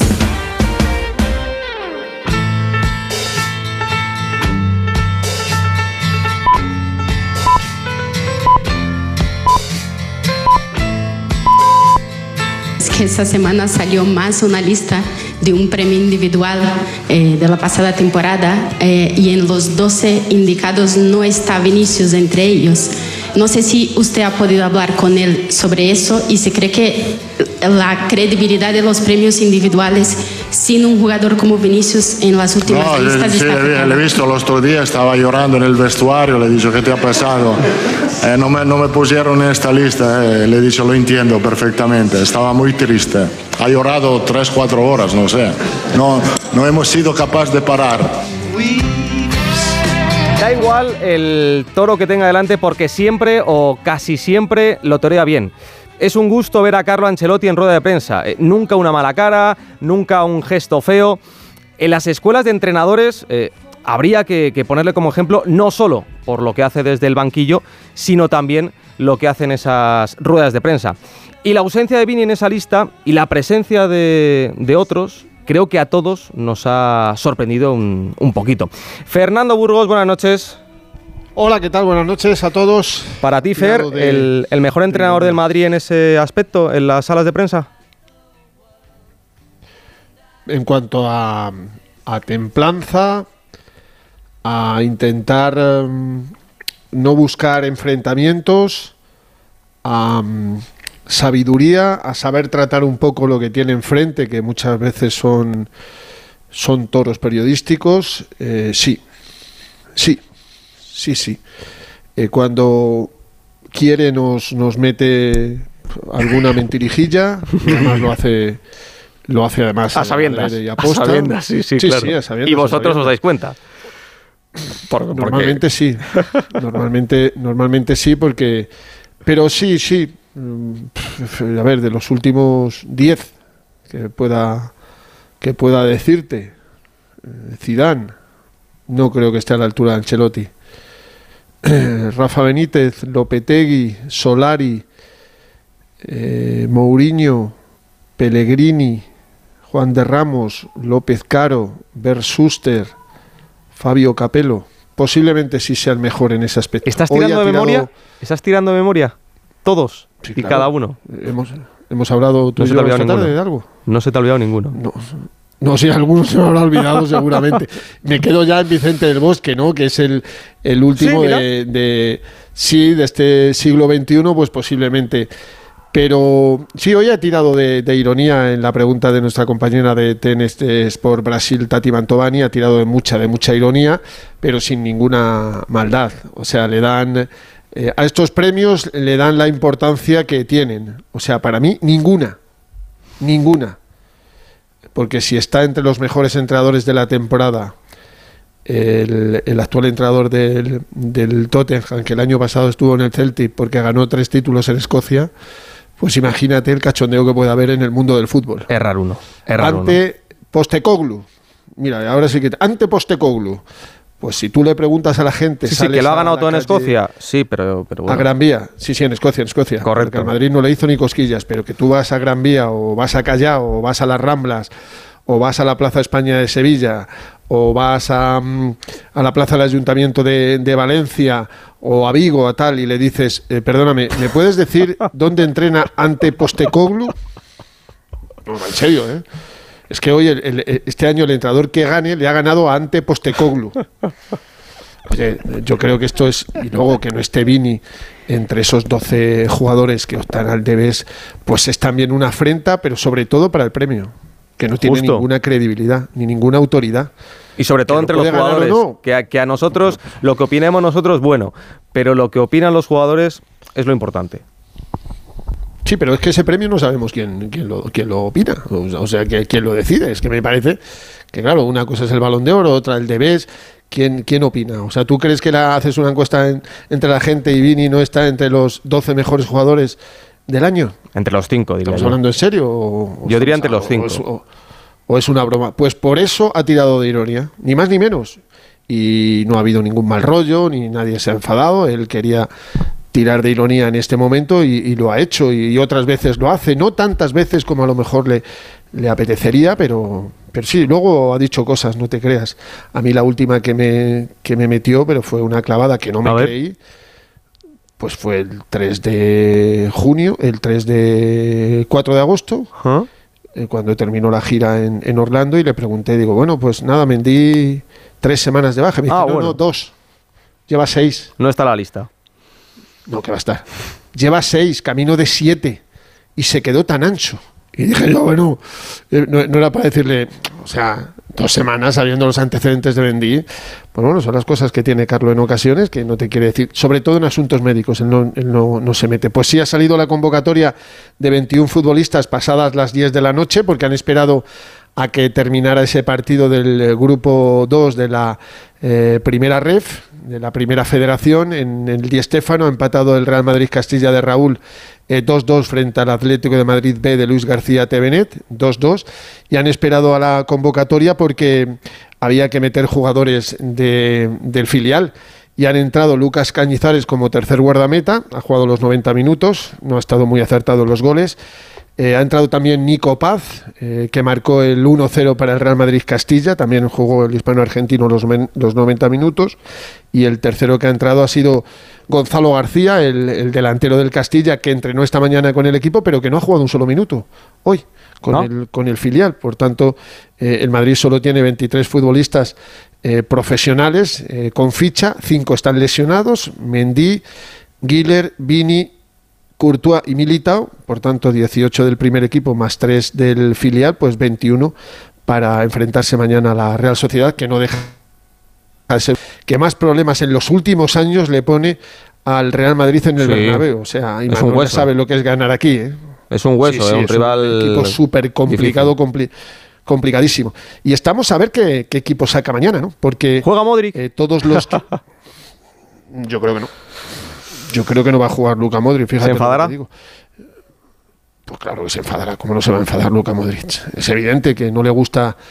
No le gusta ser suplente. eh, y a propósito de unas declaraciones que hizo durante la concentración de, de Croacia, donde jugó los dos partidos completos siendo titular, o sea, viene con el ritmo que no tuvo las primeras cuatro jornadas de liga, aunque el último partido frente al Getafe en el Bernabéu sí que fue titular, pues vino a decir como, eh, ya, si resulta que ya no soy importante, entonces pensaría qué hacer a continuación, o sea, qué hacer en el mercado de invierno. Repito, no me quedé por quedarme. eh, puedo funcionar en los eh, partidos importantes, por eso quería quedarme y cuando el club, así como el entrenador, dijeron que nada cambiaría mi estatus, firmé una temporada más. Le han preguntado a Ancelotti por esto. A ver si os queda claro, porque a mí me da la impresión que lo que opina Modric no es lo que opina Ancelotti. Cuando Luca ha renovado, estamos de acuerdo que, que iba a renovar y todo el mundo estaba encantado y Luca también estaba encantado. Eh, Después eh, ha cambiado su papel. Este tema, obviamente, lo, lo he hablado con él. Yo sé perfectamente, no, no- no necesito eh, dar minutos a Modric y a Kroos para ver lo que puedan aportar. Lo que puedan aportar lo sé perfectamente.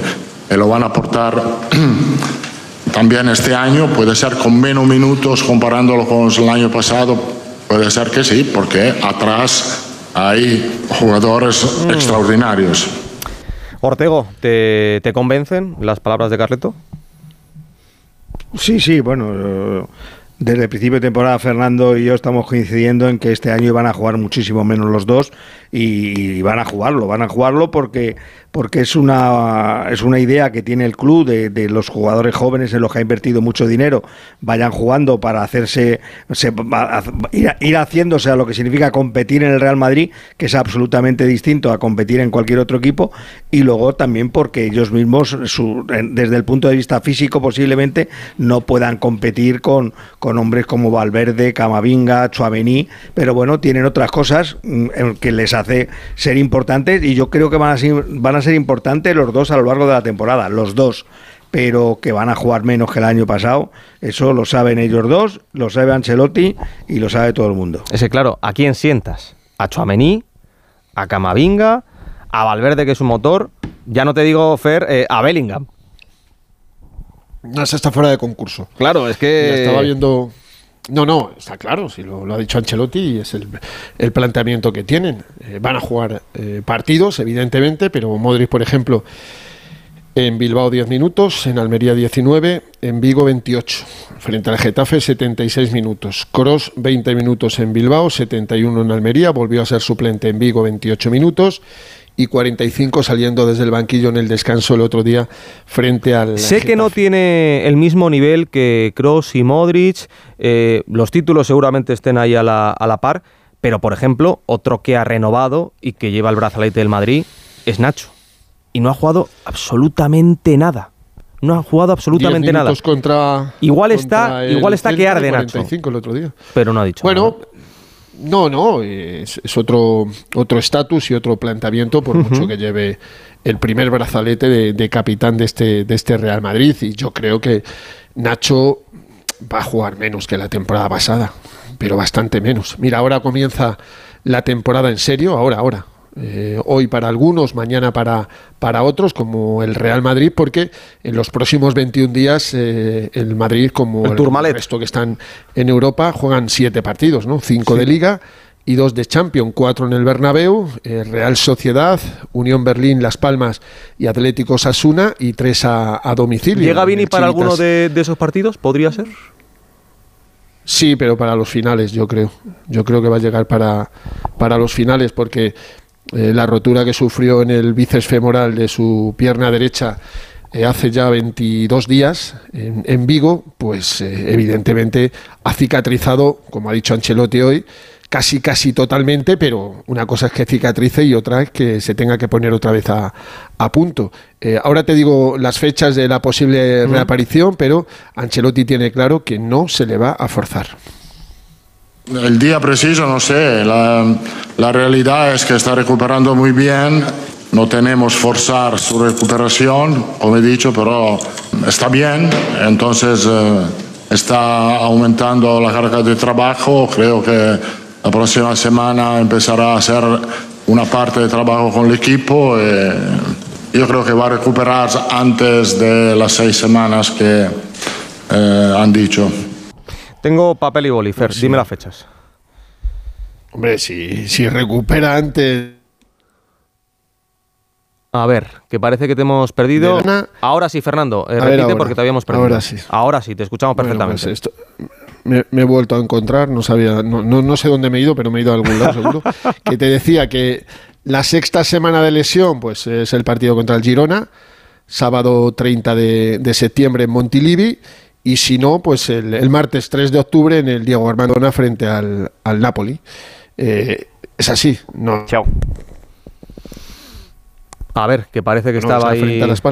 A ver, se corta ahora, pero ahora te escuchamos, Fernando. Perdona que teníamos algún problema, ahora sí que te escuchamos.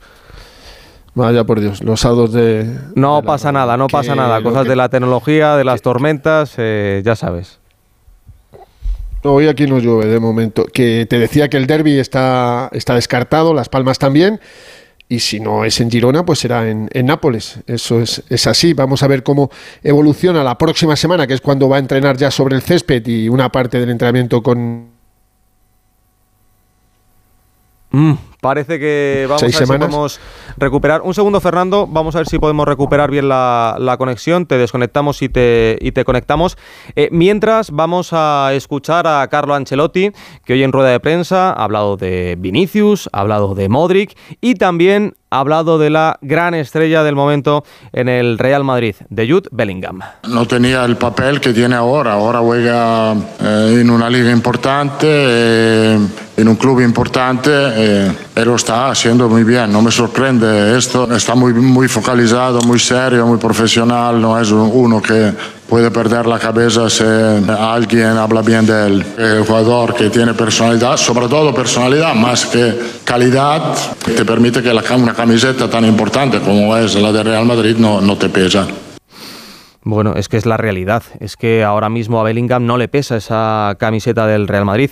Veremos, chicas, si mañana le pesa a la Real Sociedad eh, jugar en el Santiago Bernabéu. Eh, ha dicho Imanol que hay que jugar con ambición y sin miedo. Pero también es cierto que la Real eh, no lleva un, buen inicio de liga, una victoria y, y tres empates. Hay que jugar con ambición, no hay que tener miedo, pero un empate se firma, ¿no? Sí, sin lugar a dudas. Además, el, el, Madrid está muy bien, el Madrid está, está fuerte, ha ganado todo.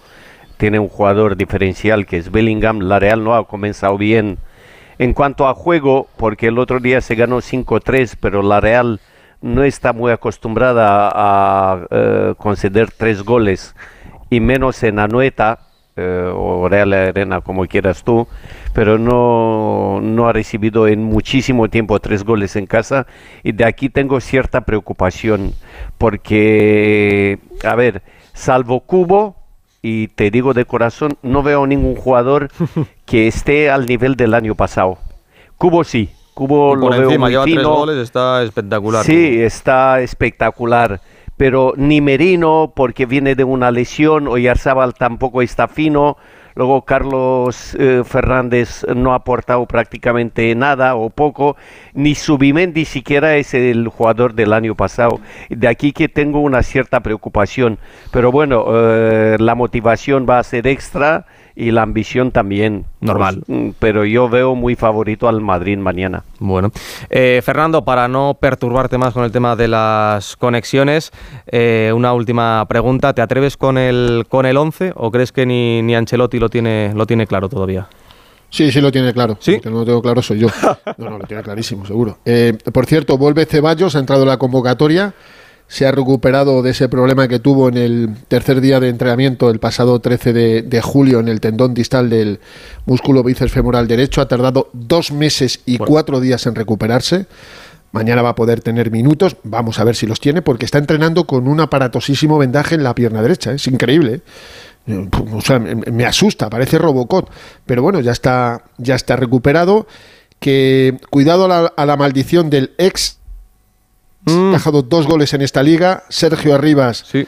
en Almería y Borja uno, Mayoral el otro día en el Bernabéu. El, viene el 0, Takefusa Cubo. El, sí, sí, el 0-1 Borja Mayoral. 1-0, 0-1, en este caso Cubo. veremos. Cuidado, eh. Cuidado, cuidado con Cubo. Pita Sotogrado, Eduardo Prieto Iglesias en el bar. Y Kepa en portería, Carvajal, Rudiger, Álava, Fran García, Chuamení, Camavinga, Kroos. Pues. Bueno, entiendo que has dicho al final que jugarán Rodrigo, Bellingham, arriba y Joselu. ¿Puede ser? Sí, los tres. Es los que tres la, la, la, la, conexión hoy nos está jugando una, una mala pasada, por eso, Fer, no te voy a molestar más. que descanses y te escuchamos mañana en ese partido 9 de la noche, Santiago Bernabéu, Real Madrid, Real Sociedad. Abrazo fuerte, Burgos. Otro hasta mañana, chao. Y además de, de este partido, mañana eh, tenemos dos debuts. El de Pacheta en el banquillo del Villarreal. 4 y cuarto juega el Villarreal en el Estadio de la Cerámica ante el Almería. Y el de Sergio Ramos, en ese caso redebut, con el Sevilla y en el Pizjuán. Carlos Hidalgo, ¿qué tal? Muy buenas. ¿Qué tal? Muy buenas noches. Eh, ¿Lo, lo tienes claro? O sea, lo tienes muy claro, ¿no? Redebuta seguro, seguro. Redebuta, ¿no? Yo creo que sí, que va a jugar. Eh, hombre, lleva tres meses y medio sin, sin jugar, pero ese liderazgo, esa confianza, a mí me da la impresión de que Mendilibar le va a decir, tira para adelante y, y cómete el campo. Además, Ramos, sin ritmo de partido, Gonzalo, es mejor que todos los demás juntos, con todo respeto. Así que yo creo que va a redebutar 6.594 días después de su último partido con el Sevilla. Ostras, ostras, ostras. Ojo, eh, hay que recordar quién fue el valiente que sacó a Sergio Ramos. Ya, evidentemente, se le veían las, las maneras, pero quién lo puso por primera vez a jugar con la, con la camiseta del, del Sevilla, ¿no, Carlos? El 1 de febrero de 2004 ante el Depor fue Joaquín Caparrós, sí, sí, que lo tenía claro, que, que ya lo estaba viendo y que sabía que iba, que iba a ser un cañón en, en el fútbol nacional e internacional. Y así fue, ¿no? Eh, ya sabemos que Joaquín tiene buen ojo para estas cosas. Joaquín Caparrós, ¿qué tal? Buenas noches. ¿Qué hay? Buenas noches. Entiendo que por lo que te toca te hará una ilusión especial, ¿no? Ver a Sergio de nuevo defendiendo la camiseta de, de tu Sevilla y sobre todo en el, en el Pizjuán, ¿no? Hombre, pues la verdad es que sí, la verdad que, que, me, que me agrada que Sergio haya vuelto a Sevilla y que Sergio, pues bueno, pues si dice Mendy, eh, el entrenador que está pues para jugar, pues eh, todos sabemos la capacidad, el nivel de competitividad, la capacidad de liderazgo que tiene, la capacidad de enganche que tiene Sergio y por lo tanto, bueno, pues eh, seguro que va a ayudar a, a, que, bueno, pues el equipo rompa esta racha, ¿no? Lo que pasa que, claro, llega el momento, es verdad, porque es no, ya la novedad de Sergio, pero ahora yo creo que se ha hablado demasiado de Sergio, ahora lo que hay que hablar del Sevilla, Hombre. del equipo, ¿no? Y porque, porque porque el Sevilla necesita que eso, necesita romper esa racha que no ha empezado nada bien y por lo tanto yo creo que tienen una buena plantilla, creo que se ha reforzado muy bien, han hecho un buen trabajo, Visto ha hecho un magnífico trabajo y por lo tanto ahora pues eh, yo creo que el Sevilla va a ser un equipo de un nivel muy competitivo. No, no, es importante, es importante porque la situación del Sevilla no es, no es nada fácil en, Liga. Es verdad que mmm, no empezó jugando mal, eh, que puso al campeón de Europa, al, City, contra las, las, cuerdas, pero seguramente que también eh, la llegada de, Ramos eh, le dé fuerza en la, en la, zaga y también Joaquín en cuanto a mentalidad y, y carácter, ¿no? Que, que, en los momentos difíciles es un jugador que puede animar al equipo y, puede conducir al, al, Sevilla a una remontada, a echarse para adelante o incluso a, saber sufrir en, situaciones complicadas, ¿no?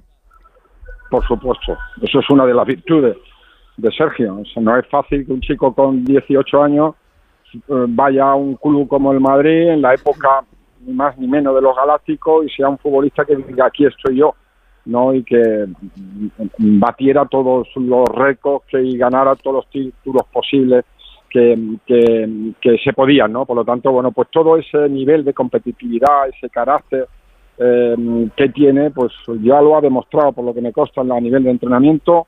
Están todos muy contentos. Él, eh, bueno, pues eh, se ha enganchado, se ha enganchado a lo que es el grupo y por lo tanto yo creo que eso va a hacer que el Sevilla sea un equipo pues con ese componente de competitividad que lo tenía, que es lo que has comentado. Yo creo que el Sevilla bueno, los puntos en el fútbol, la realidad es lo que se tiene. Y si no tiene puntos es porque, por, lo, porque no lo ha hecho del todo bien. Pero también creo que ha habido partidos donde, bueno, ese componente de fortuna que es fundamental en un juego como el fútbol, pues no lo ha acompañado. ¿no? Ahora que se habla tanto de, de la Minya Mal, eh, ¿tú te diste cuenta desde un primer momento de que Ramos tenía algo especial, algo diferente? ¿Eso se ve? Qué duda cabe, qué duda cabe, pero pero creo que, que bueno, muchas veces eh, se ponen los ojos en la persona que, que, le hace debutar en la máxima categoría, ¿no? Pero yo digo que también hay que dar a, esa, a eso que lo cogen con 14 o 12 añitos, que lo están en el colegio, que tienen ese, ese tercer ojo para detectar ese talento con esas edades, porque ya, bueno, nosotros es verdad que, que bueno, pues eh, vimos que era un chico, porque no solamente las el potencial que tenía, el talento que tenía, sino la personalidad, ¿no? La personalidad que tenía eh, dentro y fuera del terreno de juego, en un vestuario, ¿no? Era un jugador que, con, insisto, con futbolistas muy veteranos, como tenía el Sevilla, como era Javi, como Navarro, como era Pablo, como era Pep Martín, como era em, David Castedo, etcétera, etcétera, pues él era un futbolista que, que él, su carácter lo imponía en el vestuario, era un futbolista que se hacía ver dentro del vestuario y quería tener eh, voz, aún siendo muy, muy, muy jovencita, ¿no? Te soy sincero, para los que lo vemos desde fuera es complicado opinar de la relación de Ramos con parte del sevillismo, en este caso con los Viris. Digo que es complicado eh, porque al final nos llega solo una parte. Sergio se marcha, las formas no gustan y desde el primer momento se le pone la cruz. Seguramente que desde las entrañas del sevillismo el punto de vista pues eh, sea otro e igual totalmente diferente. Sergio ha pedido perdón, además en repetidas ocasiones. ¿Crees que los Viris le van a perdonar? Bueno, yo creo que mm, Sergio lo que ahora tiene que hacer es, es verdad que ha pedido perdón, ahora lo que tiene que hacer es eh, transmitir su compromiso, su, su, su complicidad con el club, en su deseo real de haber vuelto y efectivamente eh, estamos hablando de los Viri, que sin los Viri nuestro estadio, nuestro estadio no sería lo mismo. Es, una, es un grupo donde continuamente están animando y donde toda la gente que hemos tenido la gran fortuna de tenerlos y disfrutar de ello, pues los necesitamos. Pero bueno, ya ha hablado también Sergio, ahora tiene que ser con su comportamiento, con la ayuda de sus compañeros, que el equipo rompa esta racha y si todo es así, se rompe la racha, Sergio acompaña sobre todo en el tema de las lesiones y vienen buenos resultados, pues seguro, porque también los Viri dijeron una cosa, que por encima de todo están los colores y el escudo. Y eso sí que lo dicen de verdad. Otros a lo mejor lo dicen con la boca pequeña, esto lo dicen de verdad. Y por lo tanto, bueno, pues eh, cuando vean la implicación y el compromiso que tiene, pues seguro que, que- que estarán con él. No, no, claro, y es que además esta historia no es la primera vez que la vivimos en el, en el fútbol. Eh, ¿te, te imaginas mañana un, un gol de Ramos? Eh, no digo ya en el último minuto, pero un gol de Ramos en la portería del fondo de los Viris. eh, eso al segundo tiene que solucionar todos los problemas que haya o que haya habido, ¿no?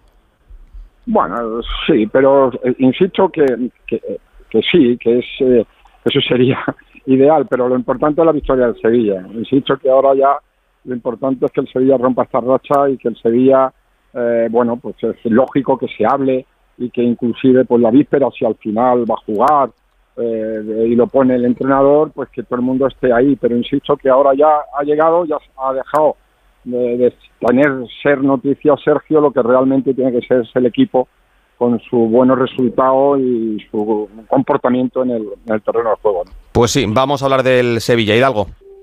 Oye, Joaquín, eh, ¿te gusta Mariano? ¿Crees que podría recuperar el. Sevilla su mejor versión? Mucho, me gusta. Me gusta muchísimo. Vosotros sabéis que estuvimos nosotros, cuando yo estaba en la dirección deportiva, estuvimos, Sí, casi lo tuvimos. punto. Bueno, al Hmm. final, al final no pudo ser, pero es un futbolista que tiene hambre, porque es importante. Los futbolistas que ha traído el Sevilla eh, son jugadores que tienen hambre. Y este chico, igual, si, si, no le, si le acompaña la suerte en cuanto a lesiones, va a ser un futbolista importante, muy importante para el Sevilla y para nuestra liga. Seguro, completamente convencido de que es un auténtico refuerzo.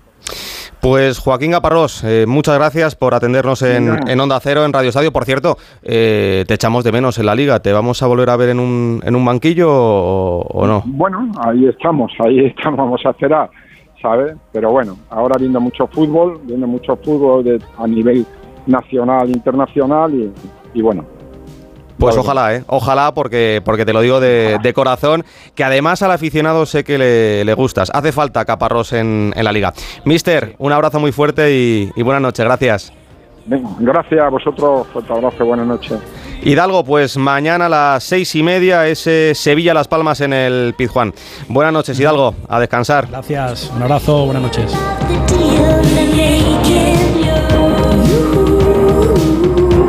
Y Ortego Yica a las 4 y cuarto, ese debut de, de Pacheta. Eh, me reservo a Yica para, para el final.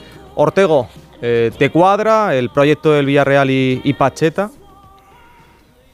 Bueno, sí, Pacheta conoce, tiene a su favor que conoce bien la Liga Española y le será mm, difícil al principio eh, cambiar la- el estilo de juego de un equipo que llevaba ya un año trabajando más o menos con Setién, que no tiene nada que ver el fútbol que le gusta a Setién con el que le gusta a Pacheta. Pero también es verdad que, se- que esa plantilla pasó antes de, de Emery a Setién y se tuvo que terminar acostumbrando y no acabó mal la temporada. Entonces el problema son todos los jugadores que se han ido y que ofensivamente el equipo se le ha quedado muy corto en, en número de jugadores, en efectivo de jugadores, verdad. que luego se demuestra en el terreno de juego. Se ha lesionado además, creo, el, el americano también. Entonces, bueno, vamos a ver, habrá que esperar poco a poco a ver si Pacheta es capaz de plasmar sus ideas en un equipo que tiene buenos jugadores. Es que claro, sin Jackson, sin Chukwueze, eh, Jica, ha Y cambiado tu... Este también se ha lesionado, me parece. Es que son muchas bajas y, y el Villarreal respecto a la temporada pasada pues tiene una, una plantilla peor. Jica, te decía que respecto a la, a la semana pasada ha cambiado tu opinión sobre Pacheta. No, no mucho, no mucho. Ortego no la conoce, creo, ¿eh? Ortego no la conoce. Sí, sí, no. ¿Qué no te gusta? Que no, no me gusta para el Villarreal. A ver, eh, es un entrenador muy diferente a lo que ha tenido el Villarreal. Es un entrenador que sí, que conoce muy bien la liga, pero su fútbol es totalmente diferente al, al que ha, ha jugado el Villarreal en los últimos años. Y es un equipo eh, obsesionado con la posesión y a mí me da la sensación que Pacheta es justo lo contrario. Eh, es más de fútbol aguerrido, de, de pelea, y el Villarreal pues no es un equipo acostumbrado teniendo a Parejo, a Baena, a Terats, eh, son jugadores de muy de toque. eh, y de aquí que yo tengo muchas dudas y lo he dicho el sábado y lo sigo manteniendo. Ojalá el día de mañana pues eh, le pida perdón por haberme equivocado pero te digo que de momento yo no veo a Pacheta capaz de, de dar este brío al equipo, al Villarreal. Bueno, pues ese Villarreal-Almería que se va a jugar a las 4 y cuarto, a las 6 y media Sevilla Las Palmas, 9 de la noche Real Madrid-Real Sociedad y la jornada dominical que se va a abrir con el partido que va a enfrentar en el Coliseum al Getafe y Osasuna. Alberto Fernández, buenas noches. Hola Gonzalo, ¿qué tal? Buenas noches. ¿Va a jugar Greenwood? Bueno, está en la convocatoria, cosa que no esperábamos. Lo dijo Bordalas en la previa, en la rueda de prensa, que tanto él como Oscar Rodríguez es difícil que estuvieran, que Diego Rico sí que podía debutar, pero está en la lista. No sé si le vamos a ver jugar. Recordemos que Mason Greenwood, Gonzalo, no juega desde enero de 2022. Es mucho tiempo el que ha estado apartado. Eh, evidentemente tiene que recuperar la forma, pero como es lógico, es el gran atractivo de- del Getafe. Pues nos lo contarás mañana en Radio Estadio. Jica, Quique, abrazo muy fuerte y a descansar. Otro Buenas noches, hasta la próxima. 12 y media, hacemos una pausa y nos vamos a Alemania con un protagonista de Champions. Solo cuatro días, super tecnoprecios en el corte inglés. Lo último, lo más deseado, todo lo que más te gusta en electrónica y electrodomésticos con hasta un 20% de descuento. Con las ventajas de los tecnoprecios. Super tecnoprecios con entregas incluso en el día. Super tecnoprecios, aprovechalo, hasta un 20% en electrónica y electrodomésticos. Solo hasta el domingo 17 en el corte inglés. Consulta modelos participantes. Todas las tardes. Hola, ¿qué tal? Buenas tardes, buenas tardes. Nos gusta estar cerca de ti, contarte la actualidad como nadie lo hace, con los pies en la tierra, para pasar una tarde entretenida y siempre con una sonrisa. Y ahora son soles. Nos gusta estar contigo. De lunes a viernes a las 6 de la tarde en Antena 3, la tele abierta. ¿Y cómo lo detectáis antes de que entren? Pues con la tecnología Presence. Por ejemplo, detectamos si intentan sabotear la alarma con inhibidores y los sensores de las puertas y ventanas que nos avisan antes de que alguien entre. Y mira, Ana, estas cámaras tienen análisis de imágenes y así vemos si es un peligro real.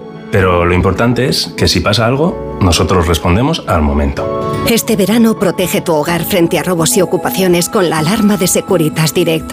Llama ahora al 900-272-272.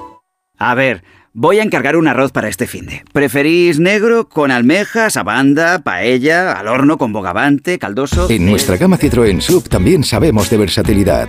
Elige entre versiones térmicas e híbridas y aprovecha condiciones únicas este mes en los días Sub Citroën. Citroën. Condiciones en citroen.es. Right about now, the funk soul. Tête de Kylian Mbappé. Allez, Allez, Kylian Ronaldo, il salto Ronaldo en la propina Leo. El mejor que le va a pegar. Ventana de fútbol internacional en la que vamos a tener un protagonista de lujo, pero antes, Miguel Venegas, ¿qué tal? Muy buenas. Hola Gonzalo, ¿qué tal? Muy buenas. Mario Gago, buenasera. Hola, ¿qué tal? Venegas, eh, ha sido un super Saturday. En la Premier, menos el United, han ganado todos los grandes, ¿no? Sí, ha pasado todo lo que preveíamos que iba a pasar, porque lo, lo, del United contra el Brighton, yo creo que lo preveíamos casi todos, y ha podido ser peor, ¿eh? Ha habido un momento que iban 0-3, pero es que el Brighton es posiblemente el, equipo mm, de moda en la Premier, el que mejor está jugando, eh, a pesar de que todos los años le quitan los mejores jugadores, y el United sigue sin carburar, viene de una semana muy convulsa en la que ha apartado a dos jugadores importantes del equipo, en fin, es un desastre. Así que ha ganado el Brighton el United y los demás, pues el City ha ganado. Es verdad que le ha costado mucho. ¿eh? El partido ha estado precioso. El contra el West Ham ha tenido que remontar 1-3. Haaland ha fallado dos penalti, dos, dos goles eh, a puerta vacía. Eh, que es para verlo, pero al final ha marcado su golito y el, y el Liverpool también ha tenido que remontar, ha, ha ganado 1-3 al Wolverhampton, pero es verdad que con, con, un poquito más de tranquilidad en el final de, del partido. Y hasta Newcastle, que fíjate que no había ganado ningún partido porque había tenido muy mal calendario, hoy ha ganado su primer partido contra el Brentford 1-0 y el Tottenham que ha tenido que remontar también en, en los últimos minutos, así que bueno, hoy más o menos se ha colocado todo el mundo donde tiene que estar, el City líder, detrás a dos puntos el Liverpool y el Tottenham, el Arsenal si mañana gana también, y el Brighton, que lo del Brighton pues ya no nos sorprende, pero es que No. el Brighton es un, es un equipazo ahora mismo. Pues sí. Eh, en Italia, Mario, eh, más allá del empate del Nápoles 2-2 ante el Genoa, destaca por encima de todo ese 5-1 del Inter en el derby de la, de la Madonina, ¿no? Inter que ha superado al Milan en, en todo, técnicamente, tácticamente, en la mentalidad del partido. Lo que se comenta en Milán eh, este postpartido es que el Inter da la sensación de que saben que son fuertes, de que saben que, que están en un periodo donde les sale todo y se aprovechan de ello, porque han tenido un momento que iban 2 a 1 después de ir 2-0 al descanso, pero aún así no se han puesto nerviosos y han acabado goleando e incluso con la gente que salía desde el banquillo siendo determinante como David de Fratesi que ha marcado el quinto gol. Ha anotado dos en Kitarian, ha marcado Sananoglu de penalti y también ha anotado Marcus Turam. Llegó eh, llegó libre al, al Inter este verano y está siendo, eh, bueno, ya anotó el otro partido en, el, en San Siro con el Inter y ha hecho un partidazo la primera parte, crece en el, en el 2 a 1, la- en el 1-0 la jugada suya y luego marca un golazo de los que hay que ver. El gol de Marcus Thuram es un golazo para el 2 a 0 y, y lo hace muy bien el futbolista francés. Y esto en el fin de semana previo al arranque de la Champions, en el que el Real Madrid va a debutar en el Bernabéu ante un equipo alemán desconocido para muchos, el Unión Berlín, un club fundado a inicios del siglo pasado con una historia muy romántica en relación con sus aficionados, que estuvo a punto de desaparecer y que hasta hace cuatro años, sí, cuatro años, ¿eh? estaba la segunda alemana. Pues bien, de toda esta aventura del Unión Berlín, ¿quién mejor para ilustrarnos que un antiguo presidente del Consejo que vivió de primera mano el inicio del cambio que ha culminado con esta participación en la Champions? Antonio Hurtado, buenas noches. Hola, buenas noches. Hemos estado repasando estos días la historia de, del Unión y es fantástica. Eh, la verdad, no sé por dónde empezar. Por ejemplo, el estadio donde va a jugar el Madrid, que se llama, bueno, lo voy a decir en, en castellano porque en, en alemán no me defiendo para nada, la vieja casa del guarda forestal, lo construyeron y lo pagaron en parte los, los aficionados, ¿no? Sí, sí, sí, bueno, lo construyeron, eh, lo pagaron aficionados, tanto como, sí, como, como empresarios, eh, digamos amigos del club, y entre todos hicimos esta faena. Fue gran parte del estadio, lo único que había por financiar pues era la última tribuna que se realizó en el 2010 más o menos y que fue ya completar el, el estadio así como está. Ahora se está ya proyectando una ampliación y tendrá lugar a partir del próximo año. ¿Cuánto, cuánto costó el, el estadio al completo y cuánto pagaron los, los aficionados?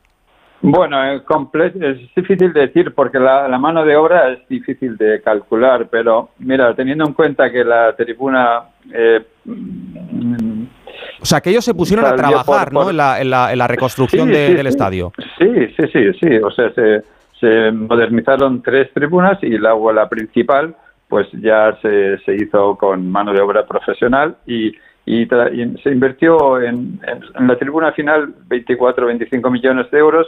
O sea, puedes decir que el, el- el valor total del estadio se puede calcular por unos 35 o 40 millones. Bueno, eh, también me tienes que, que- que explicar tu historia. Eh, ¿Cómo puede ser que tú eres de Puerto Llano, no? Sí, sí, Pues que uno de. Puerto Llano eh, acabara con un asiento reservado para ver a la Unión cuando además cuando, cuando te plazca, tengo entendido. Sí, así es. Y es que creo que me lo merezco. Porque estuve ocho años allí trabajando sin, sin, que, sin ganar nada, todo, todo por honor. Sin ganar nada. Por amor a, por- sin nada, nada, nada. sin- por amor al, al, al club y más a ello a, a las personas que forman parte de ese club, que son personas muy humildes, modestas y eh, capaces de, de prescindir de vacaciones para poder visitar cada, cada partido de la Unión Berlín. Creo que es, es algo grande y, y merece, digamos, ese, ¿Y ese tú trabajo. cómo, cómo empezaste en el, en el Unión? Tú Ah, llegaste pues a yo, Alemania, eh, eh, si no me equivoco, eh, a finales de, de los 70, inicios de los 80. No, no, fue- llegué, yo vine a España, o sea, a Alemania en el 72. 72, vale, Y- sí. Sí, sí, sí. Después de aprendizaje, de estudios universitarios y todo aquello, pues empecé el- en el 2000, empecé en una empresa que trata con la gestión de, de basuras, residuos eh, y reciclaje en Berlín. Y por esa, por ese tiempo esta empresa pues apoyaba al equipo, al- al- a los equipos juveniles y ahí empecé, empezó el contacto, yo empecé a comprobar que el club iba a pique y que no era difícil de, ver y de comprobar.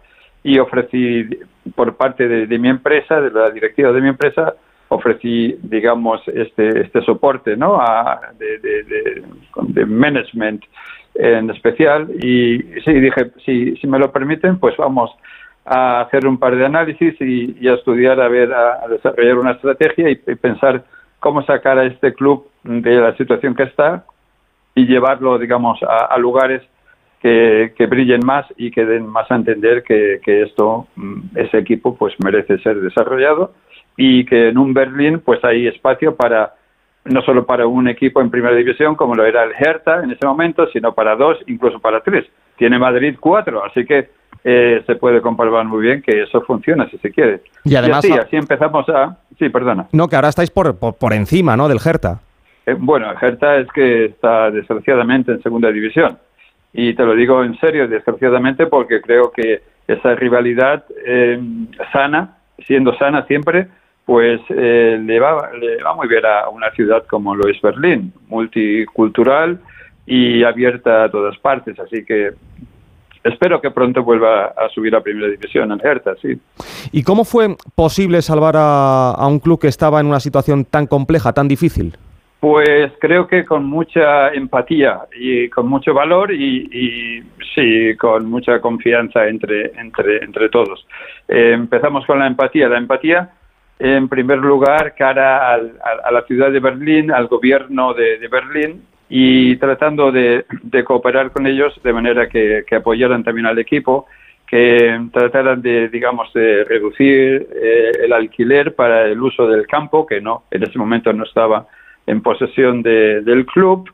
Y eh, confianza entre nosotros, entre todos, tanto en, digamos, en, en el gremio de control como el, el gremio presidencial, como, digamos, los jugadores del primer equipo, como todos los jugadores y entrenadores del, club.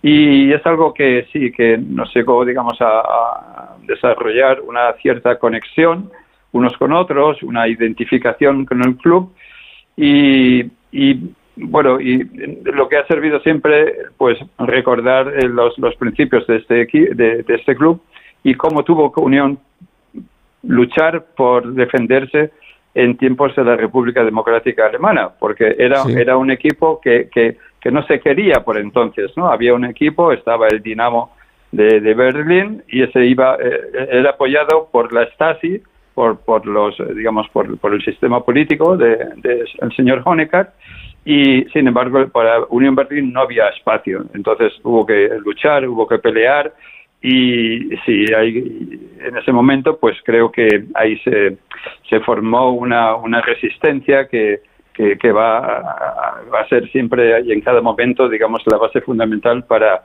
para el éxito de este equipo. Siempre que, que los, las personas y los protagonistas que, que, que, tratan con el equipo, pues eh, sigan siendo razonables, sigan siendo, digamos, eh, capaces de, de, de- de ver que el fútbol no es más ni menos que, que un- un- una faena por la, en la que se puede perder y ganar y en la que, por favor, no se debería gastar más dinero e invertir del que se tiene o por lo menos tener una estrategia bien clara para que en cada fallo pues se pueda digamos resolver el Sí. asunto y, y recuperar la, la situación. Va a ser, va a ser un partidazo, ese Unión Berlín Real Madrid el día 12 de diciembre. Esta semana eh, juega la Unión en el, en el Bernabéu. Eh, en el partido en, que se va a disputar en, en Berlín, ¿tú vas a estar en, en el campo? Por supuesto que sí, sí. Y, y vas a ir con el Unión, ¿no? claro, sí. Porque tú, Por- a ver, eh, por- ¿tienes por- equipo en, España o, no? Tú dijiste Sí, que, sí, que bueno. lo- lo- el, el máximo nivel que podría alcanzar el Unión Berlín o que a, a ti te hubiese gustado y, y que lo va a lograr es jugar contra el Real Madrid. No dijiste la Champions en su día, hablaste del Real Madrid. Dije contra el Madrid y no en partido amistoso, sino competitivo. Ah, pero podría ser en... Bueno, es- claro, es que en otra competición es, es- es complicado. Podría ser No, como mucho, mira, la, la- la Supercopa de, de Europa. La, la Europa League no, porque el Madrid pues no la suele jugar, ¿eh? No, no, no, pero podemos, puede ser que lleguemos a jugar por, yo qué sé, por la Copa de, de Europa de Campeones, ¿no? El- no, no, no. Sí, el, el, el que gane la Euroleague, la Euroliga contra. Justo, la, la- contra la Supercopa Europa, como pasó con el, sí. con el Eintracht. Sí, sí, sí, así, así es. sí, sí. Bueno, pero yo, te, por responderte tu pregunta, sí, soy madridista, siempre lo he sido. Y, y, ah, en otra entrevista que, que di, dije, bueno, aquí en el- aquel momento donde yo eh, fui responsable del club, pues mm, creo que formamos un buena, una buena base, ¿no? un fundamento para, para poder ahí empezar a construir piso, piso sobre piso, y, y hoy en día pues me da la impresión que eh, de, de esto ha salido un rascacielos, ¿no? Porque ya lo que lo que queda es ya el, el, el cielo por encima y es jugar contra el Madrid, que, que son los los, los galaxios, ¿no? ¿Cómo les Los galácticos, sí. Los galácticos, los ¿no? galácticos, los galácticos. Pues para, para que veas. Es que no, no sé no sé dónde se puede subir más, ya, según el, al punto que ha llegado Unión Berlín y, y bien conociendo, digamos, eh, el origen del club. Sí, sí. Ah, por cierto, que no se me Ah, puede sí, sí. olvidar, eh, tú estás en contacto con el actual presidente, Dirk Zingler. Eh, ¿Qué te ha dicho del, del sorteo de Champions y, de, y del Madrid? ¿Quería el Madrid o, o no? Ah, pues no, no, no lo sé, no creo, pues, eh, o sea, no, no lo sé ni, ni, ni he hablado con él so- sobre ello. Lo que puedo comprobar, mi, eh, el, el martes no- nos veremos y el miércoles voy a presenciar el partido a su lado y al lado de Florentino Pérez, por suerte, y creo que sí, está muy, muy emocionado y, y tampoco se cree lo que estamos viviendo en este momento, porque ah, eh, es, es difícil, es difícil. Pues Antonio, eh, te deseamos lo mejor y también al Unión Berlín. Un placer y que el Unión pase al menos a, a los octavos de, de final. Luego ya a partir de ahí eh, comprenderás que tenemos que ir con los equipos españoles. ¿Vale, Antonio? Abrazo muy fuerte, muchísimas Bueno, pues, gracias. muchísimas gracias a vosotros. Adiós, hasta luego. Radio Estadio. Gonzalo Palafox.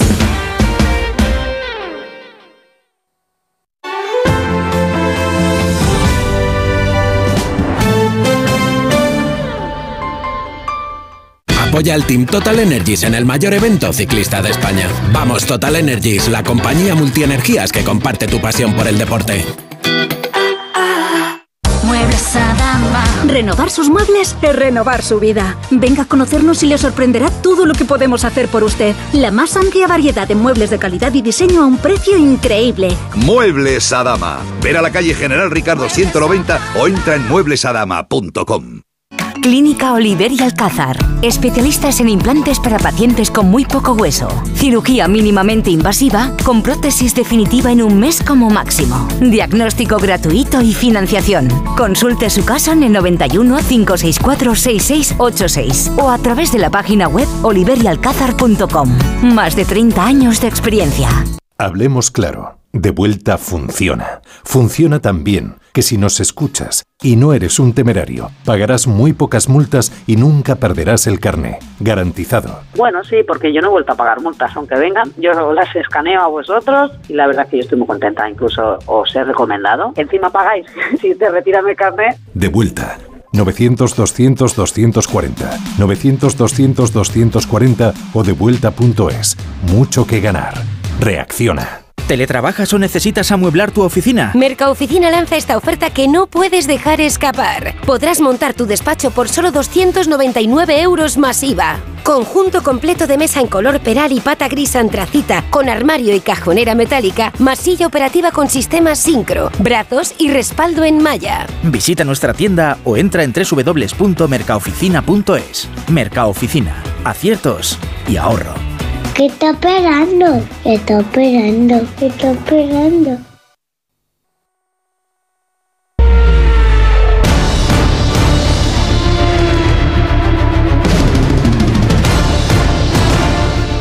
Que voy eh, con confianza, que voy sacándole el máximo rendimiento al coche y, sacando todo mi potencial, ¿no? que, que creo que es eh, eh, siempre el objetivo y la verdad que otra vez este fin de semana desde la primera vuelta de los libres 1 em, con confianza y poniendo muy buenas muy buenos sectores, buenas vueltas y sin errores y nada, en eh, pole position, así que no me puedo quejar. Sí, Red Bull que parece que, que este fin de semana es donde, donde va a cojear. Parece que no vamos a ser nosotros quien va a pescar. eh, después de todo el año estar ahí justo detrás de ellos, la, carrera que fallan, eh, nosotros no estamos ahí para aprovecharlo, lo que dijimos muchas veces, que había que estar ahí. Y bueno, coincide que igual en este fin de semana no estamos, pero, pero bueno. Pues Carlos Sainz lo ha vuelto a hacer, ha conseguido su segunda pole consecutiva tras la de Monza y mañana saldrá primero en Singapur. Por su parte, Fernando, bueno, no ha tenido un buen sábado, ha acabado séptimo en un circuito, el de Marina Bay, que ha mostrado que los Red Bull también son humanos. Tanto Verstappen como Checo Pérez se han quedado fuera de la Q2 y veremos si mañana pueden inquitar o no a Sainz. Jacobo Vega, buenas noches. ¿Qué tal, Gonzalo? ¿Cómo estás? Buenas noches. Hemos hablado hoy mucho y seguiremos hablando de la 33. Eh, yo creo en la 33, pero ¿crees en la segunda de Carlos? Hombre, desde luego aquí en Singapur lo tiene más, más fácil que Fernando, ¿no? Por, por lo bien que lo ha hecho tanto ayer como hoy. Ha sido el, el mejor. Lleva todo el fin de semana yendo- siendo el mejor piloto de la parrilla y, hoy lo ha corroborado con esta pole, ¿no? No es fácil hacer una pole en Singapur, es un circuito muy complicado, es un circuito diabólico, calor de noche, eh, los muros ahí muy cerca, eh, tiene zonas muy rápidas, frenadas fuertes, no es como Mónaco, ¿no? Es bastante más complicado que Mónaco y, y Carlos lo ha hecho muy bien y tiene ahí eh, a la, a la vuelta de la esquina esa segunda victoria, ¿no? Porque como comentabas tú en la, en la entrada, los Red Bull están, están muy atrás, ¿no? Y, y yo creo que a ritmo puro eh, Carlos puede, puede pelear con Russell y, y con Leclerc, que es su compañero de equipo, y con Lando Norris, ¿no? Que son los que están ahí en esas dos primeras filas. Y, y ¿Tú a Verstappen le que- ves luchando por la, por la victoria o, no? No, no lo veo, Gonzalo, porque no está bien Red Bull en este circuito, está siendo su talón de Aquiles. No sé si tiene que ver un poco con, con unos nuevas, eh, digamos, eh, no, un nuevo reglamento, pero sí unas nuevas medidas que está haciendo la, la FIA para, para, para detectar la flexibilidad de los alerones. Los alerones pueden flex- flexar un tanto por ciento, eh, pero claro, los equipos, pues bueno, parece que, o, los equipos siempre son mucho más listos que la FIA y siempre van por delante, ¿no? Y al final, bueno, pues estaban algunos equipos, se sospecha que estaban haciendo algunas cosas para que cuando hacen el test en parado el, el alerón no flexe, pero cuando están en pista el alerón flexe Mm. más, baje más al suelo y- y tenga más carga aerodinámica, ¿no? Bueno, eh, es casualidad, yo creo, no lo sé, no, yo, aquí siempre tienes que sospechar luego, pero, pero prim- primera vez que endurecen estos test eh, y Red Bull está atrás, ¿no? Y no han estado bien todo el fin de semana y no ha estado bien ni Max eh, ni Checo. Y sobre todo porque el coche no está yendo bien del todo. No es que haya tenido un accidente y luego pueda remontar porque el coche es muy superior, que lo hemos visto en otras carreras, o tenga una rotura, ¿no? Esto es que el coche no está funcionando bien y lo estamos viendo. Y por esto yo tengo más confianza en que Carlos, eh, a ritmo, puede, puede con Russell, puede con Leclerc y puede con Norris, ¿no? Vamos a ver si no se equivoca Ferrari, si tiene una buena Ojalá, estrategia, ojalá. si cuando salga a safety car, porque en este circuito siempre, siempre, siempre, eh, estadísticamente desde, desde 2008, que fue el primer Gran Premio, siempre ha salido safety car en carrera, con lo cual tienen que gestionarlo muy bien. Yo creo que tiene una muy buena oportunidad aquí Ferrari de anotarse la primera victoria del año y espero que no lo desperdicien y espero que sea Carlos Sainz el que, el que se la anote. Ojalá, ojalá. Ah, y bueno, Alonso sale séptimo. Sí. Eh, ¿El podio es posible? ¿Cómo has visto a, a Fernando? Depende de lo que pase, podría ser. Vamos a ver si, si hace una buena salida, se coloca por ahí, porque en ritmo de carrera el Aston va bien, en ritmo de una vuelta no va bien. Fíjate que, que, por ejemplo, Carlos ha mejorado medio segundo desde la Q2 a la Q3, Fernando solo ha podido mejorar dos décimas, ¿no? Entonces, bueno, les falta un pelín ahí en, en crono, pero vamos a ver, si hace una buena salida y dependiendo de cómo se jueguen las cartas, yo creo que, que sí que puede apuntar al podium. Bueno, pues mañana a las 2 de la tarde tendremos este Gran Premio de Singapur en Marina Bay. Ah, por cierto, eh, Jacobo, eh, tú viajando con la, con la Fórmula 1, eh, me comentabas el, el otro día eh, que has vivido situaciones de, de pánico con, con terremotos y, y tifones, ¿no? ¿Alguna vez? Sí, además, además justamente las dos veces ha sido en, en Japón. Eh, viví un terremoto en el año 2007, estamos, eh, corría la Fórmula 1 en Fuji, que es un circuito que está a las faldas del, del monte Fuji y está muy cerquita de Tokio, a, una hora, a menos de una hora de, de, Tokio, y ahí vimos un terremoto, no fue un terremoto muy grave, pero fue un terremoto, y luego en el año 2014 vivimos un, un tifón, que fue bastante increíble, ¿no? La, cómo llovía, cómo el viento que hacía, una cosa que eh, dio, me dio más miedo el tifón que el terremoto. Pues mira, eh, te lo ha contado Edu durante toda la tarde, pero es importante recordarlo. Onda Cero y el Grupo A3 Media, junto con seis ONG internacionales, hemos activado el Comité de Emergencia para ayudar a los afectados por el terremoto en Marruecos. Miles de personas han perdido la vida y decenas de miles se han quedado sin casa y sin recursos. Haz tu aportación llamando al 900-595-216. Te lo repito más despacio. 900-595-216 o entrando en la web comitéemergencia.org. comitéemergencia.org. Juntos salvamos más vidas. Jacobo, gracias y un abrazo muy fuerte. Gracias a ti, muy buena iniciativa. A ver si la gente se va animando. Un abrazo.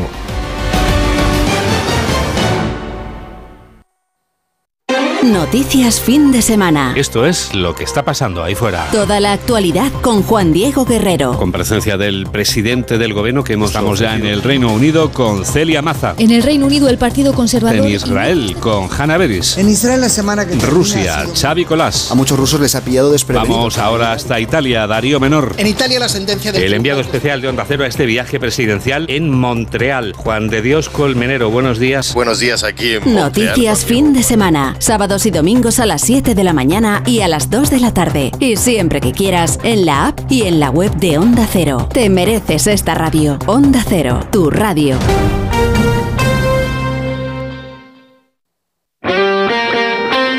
Radio Estadio y tú. Ahí todavía confeti dorado y lágrimas de orgullo en este Radio Estadio del día más grande del fútbol. Aquí te esperamos para que nos dejes tu opinión, tu análisis, tu visión, para que te subas a este palco de profes del Radio Estadio. Juntos hacemos Radio Estadio. Hola Radio Estadio, buenas tardes. El Sevilla está muy bien plantado. Hola Radio Estadio, desearle a España que gane Hola la Radio final. Estadio. Hoy el baloncesto español escribirá sus páginas de oro más brillantes. Buenos días amigos del Radio Estadio, desde Boca Ratón en la Florida, Estados Unidos. Radio Estadio, Edu García. El orgullo del deporte. Te mereces esta radio. Onda Cero, tu radio. ¿Sabes quién fue Pinito del Oro? Fue una trapecista española que se convirtió en los años 50 en una estrella mundial del circo. Siempre actuó sin red y sin ningún tipo de seguridad. En 30 años que duró su carrera, se cayó solo en tres ocasiones. Se retiró con 39 años, siendo todavía una estrella. De su vida se habló en Mujeres con Alma, sección de La Rosa de los Vientos. Si no escuchaste el programa o quieres volver a escuchar cualquier sección a la carta, entra en la web y en la app de Onda Cero. No te pierdas nada. Onda Cero, tu radio. Y se nos acaba el tiempo. Desde que ya no existe ayer y no nos sobra ni un momento. Imposible retroceder. Muy feliz. um, fue muy especial uh, terminar la etapa con, con mis compañeros. uh, y después de, de tanto, tanto trabajo um, de, de todo el equipo todos, todos los días y especialmente hoy, una, una etapa larga, pero ah, sí, muy, muy contento. Compañero de Eurosport, Juan Clavijo, buenas noches. ¿Qué tal, Gonzalo? Muy buenas. Me hablaste los primeros días de CUS y no te equivocabas, ¿eh? Mira, ya, ya, ya le dije que al final era un ciclista muy correoso y, y aparte de todo eso, que era un tipo con, con un carisma que era desbordante y, y lo ha demostrado también pues en cada entrevista que ha dado y ahora pues coronándose como ya virtual, todavía campeón de la Vuelta Ciclista a España, mañana será ya oficial por las calles de Madrid. El Jumbo ha sido muy superior al resto. Sí, ha arrasado, ha arrasado. De hecho, la imagen que hemos visto hoy en meta yo creo que escenifica lo que hemos visto en la Vuelta a España. Es decir, hemos visto a los tres, tanto a Roglic, Vingegaard y, y cogidos de los hombros y pasando meta con total tranquilidad, mientras otros estaban jugando por los puestos de honor por detrás del podio. Es que ha sido la imagen perfecta lo que hemos visto en la Sierra de Guadarrama. Pero bueno, eh, yo creo que en parte es positivo porque es, eh, tienes a los tres grandes nombres de, de las Starlist, por así decirlo, en el podio, pero por otro lado, pues bueno, es un poco perjudicial en el caso de, del resto de equipos que no han podido ni hacerle cosquillas ¿no? a, a Jumbo Visma. No, claro, eh, Ayuso ha sido cuarto, el Anda quinto y más sexto. Eh, ¿Te han decepcionado los, los nuestros o lo esperado? Mm, un poco, la verdad, porque yo sí que al menos pensaba que uno de ellos iba a estar en, en el podio. Landa menos, diría yo, porque no venía con la ambición de, de, poder conseguirlo. Y al final se ha metido ahí, pues gracias a la fuga de Javalambre, gracias también a que estuvo pletórico el día del Angliru, pero Juan Ayuso y luego, sobre todo Enrique, que ha dicho y ha valorado que, eh, su vuelta a España como muy mala. O sea que bueno, creo que no ha sido el, el, mejor, la mejor edición ¿no? para los nuestros. No, no ha sido la mejor edición. Mañana Madrid, esa última etapa y lo importante, Juan, eh, primera vuelta con Onda Cero, ¿contento? Contentísimo, vamos. Eh, muchos kilómetros, eso sí, pero entran mucho mejor cuando sigues el deporte que amas, así que no me puedo quejar. Estoy y además gratis, ¿eh? Gratis. Y encima gratis. Es que, es que, Esa es no la sabía. Eso. Claro, esa no me la sabía, ¿eh? Eso me la acaban de decir ahora. abrazo fuerte, Juan. Hasta mañana. Abrazo, Gonzalo. Un abrazo.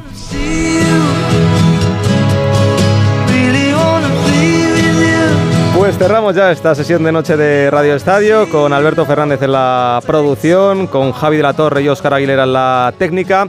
Les dejamos con la Rosa de los Vientos. Nosotros volvemos mañana con más Radio Estadio a partir de las 3 de la tarde. Chao, chao.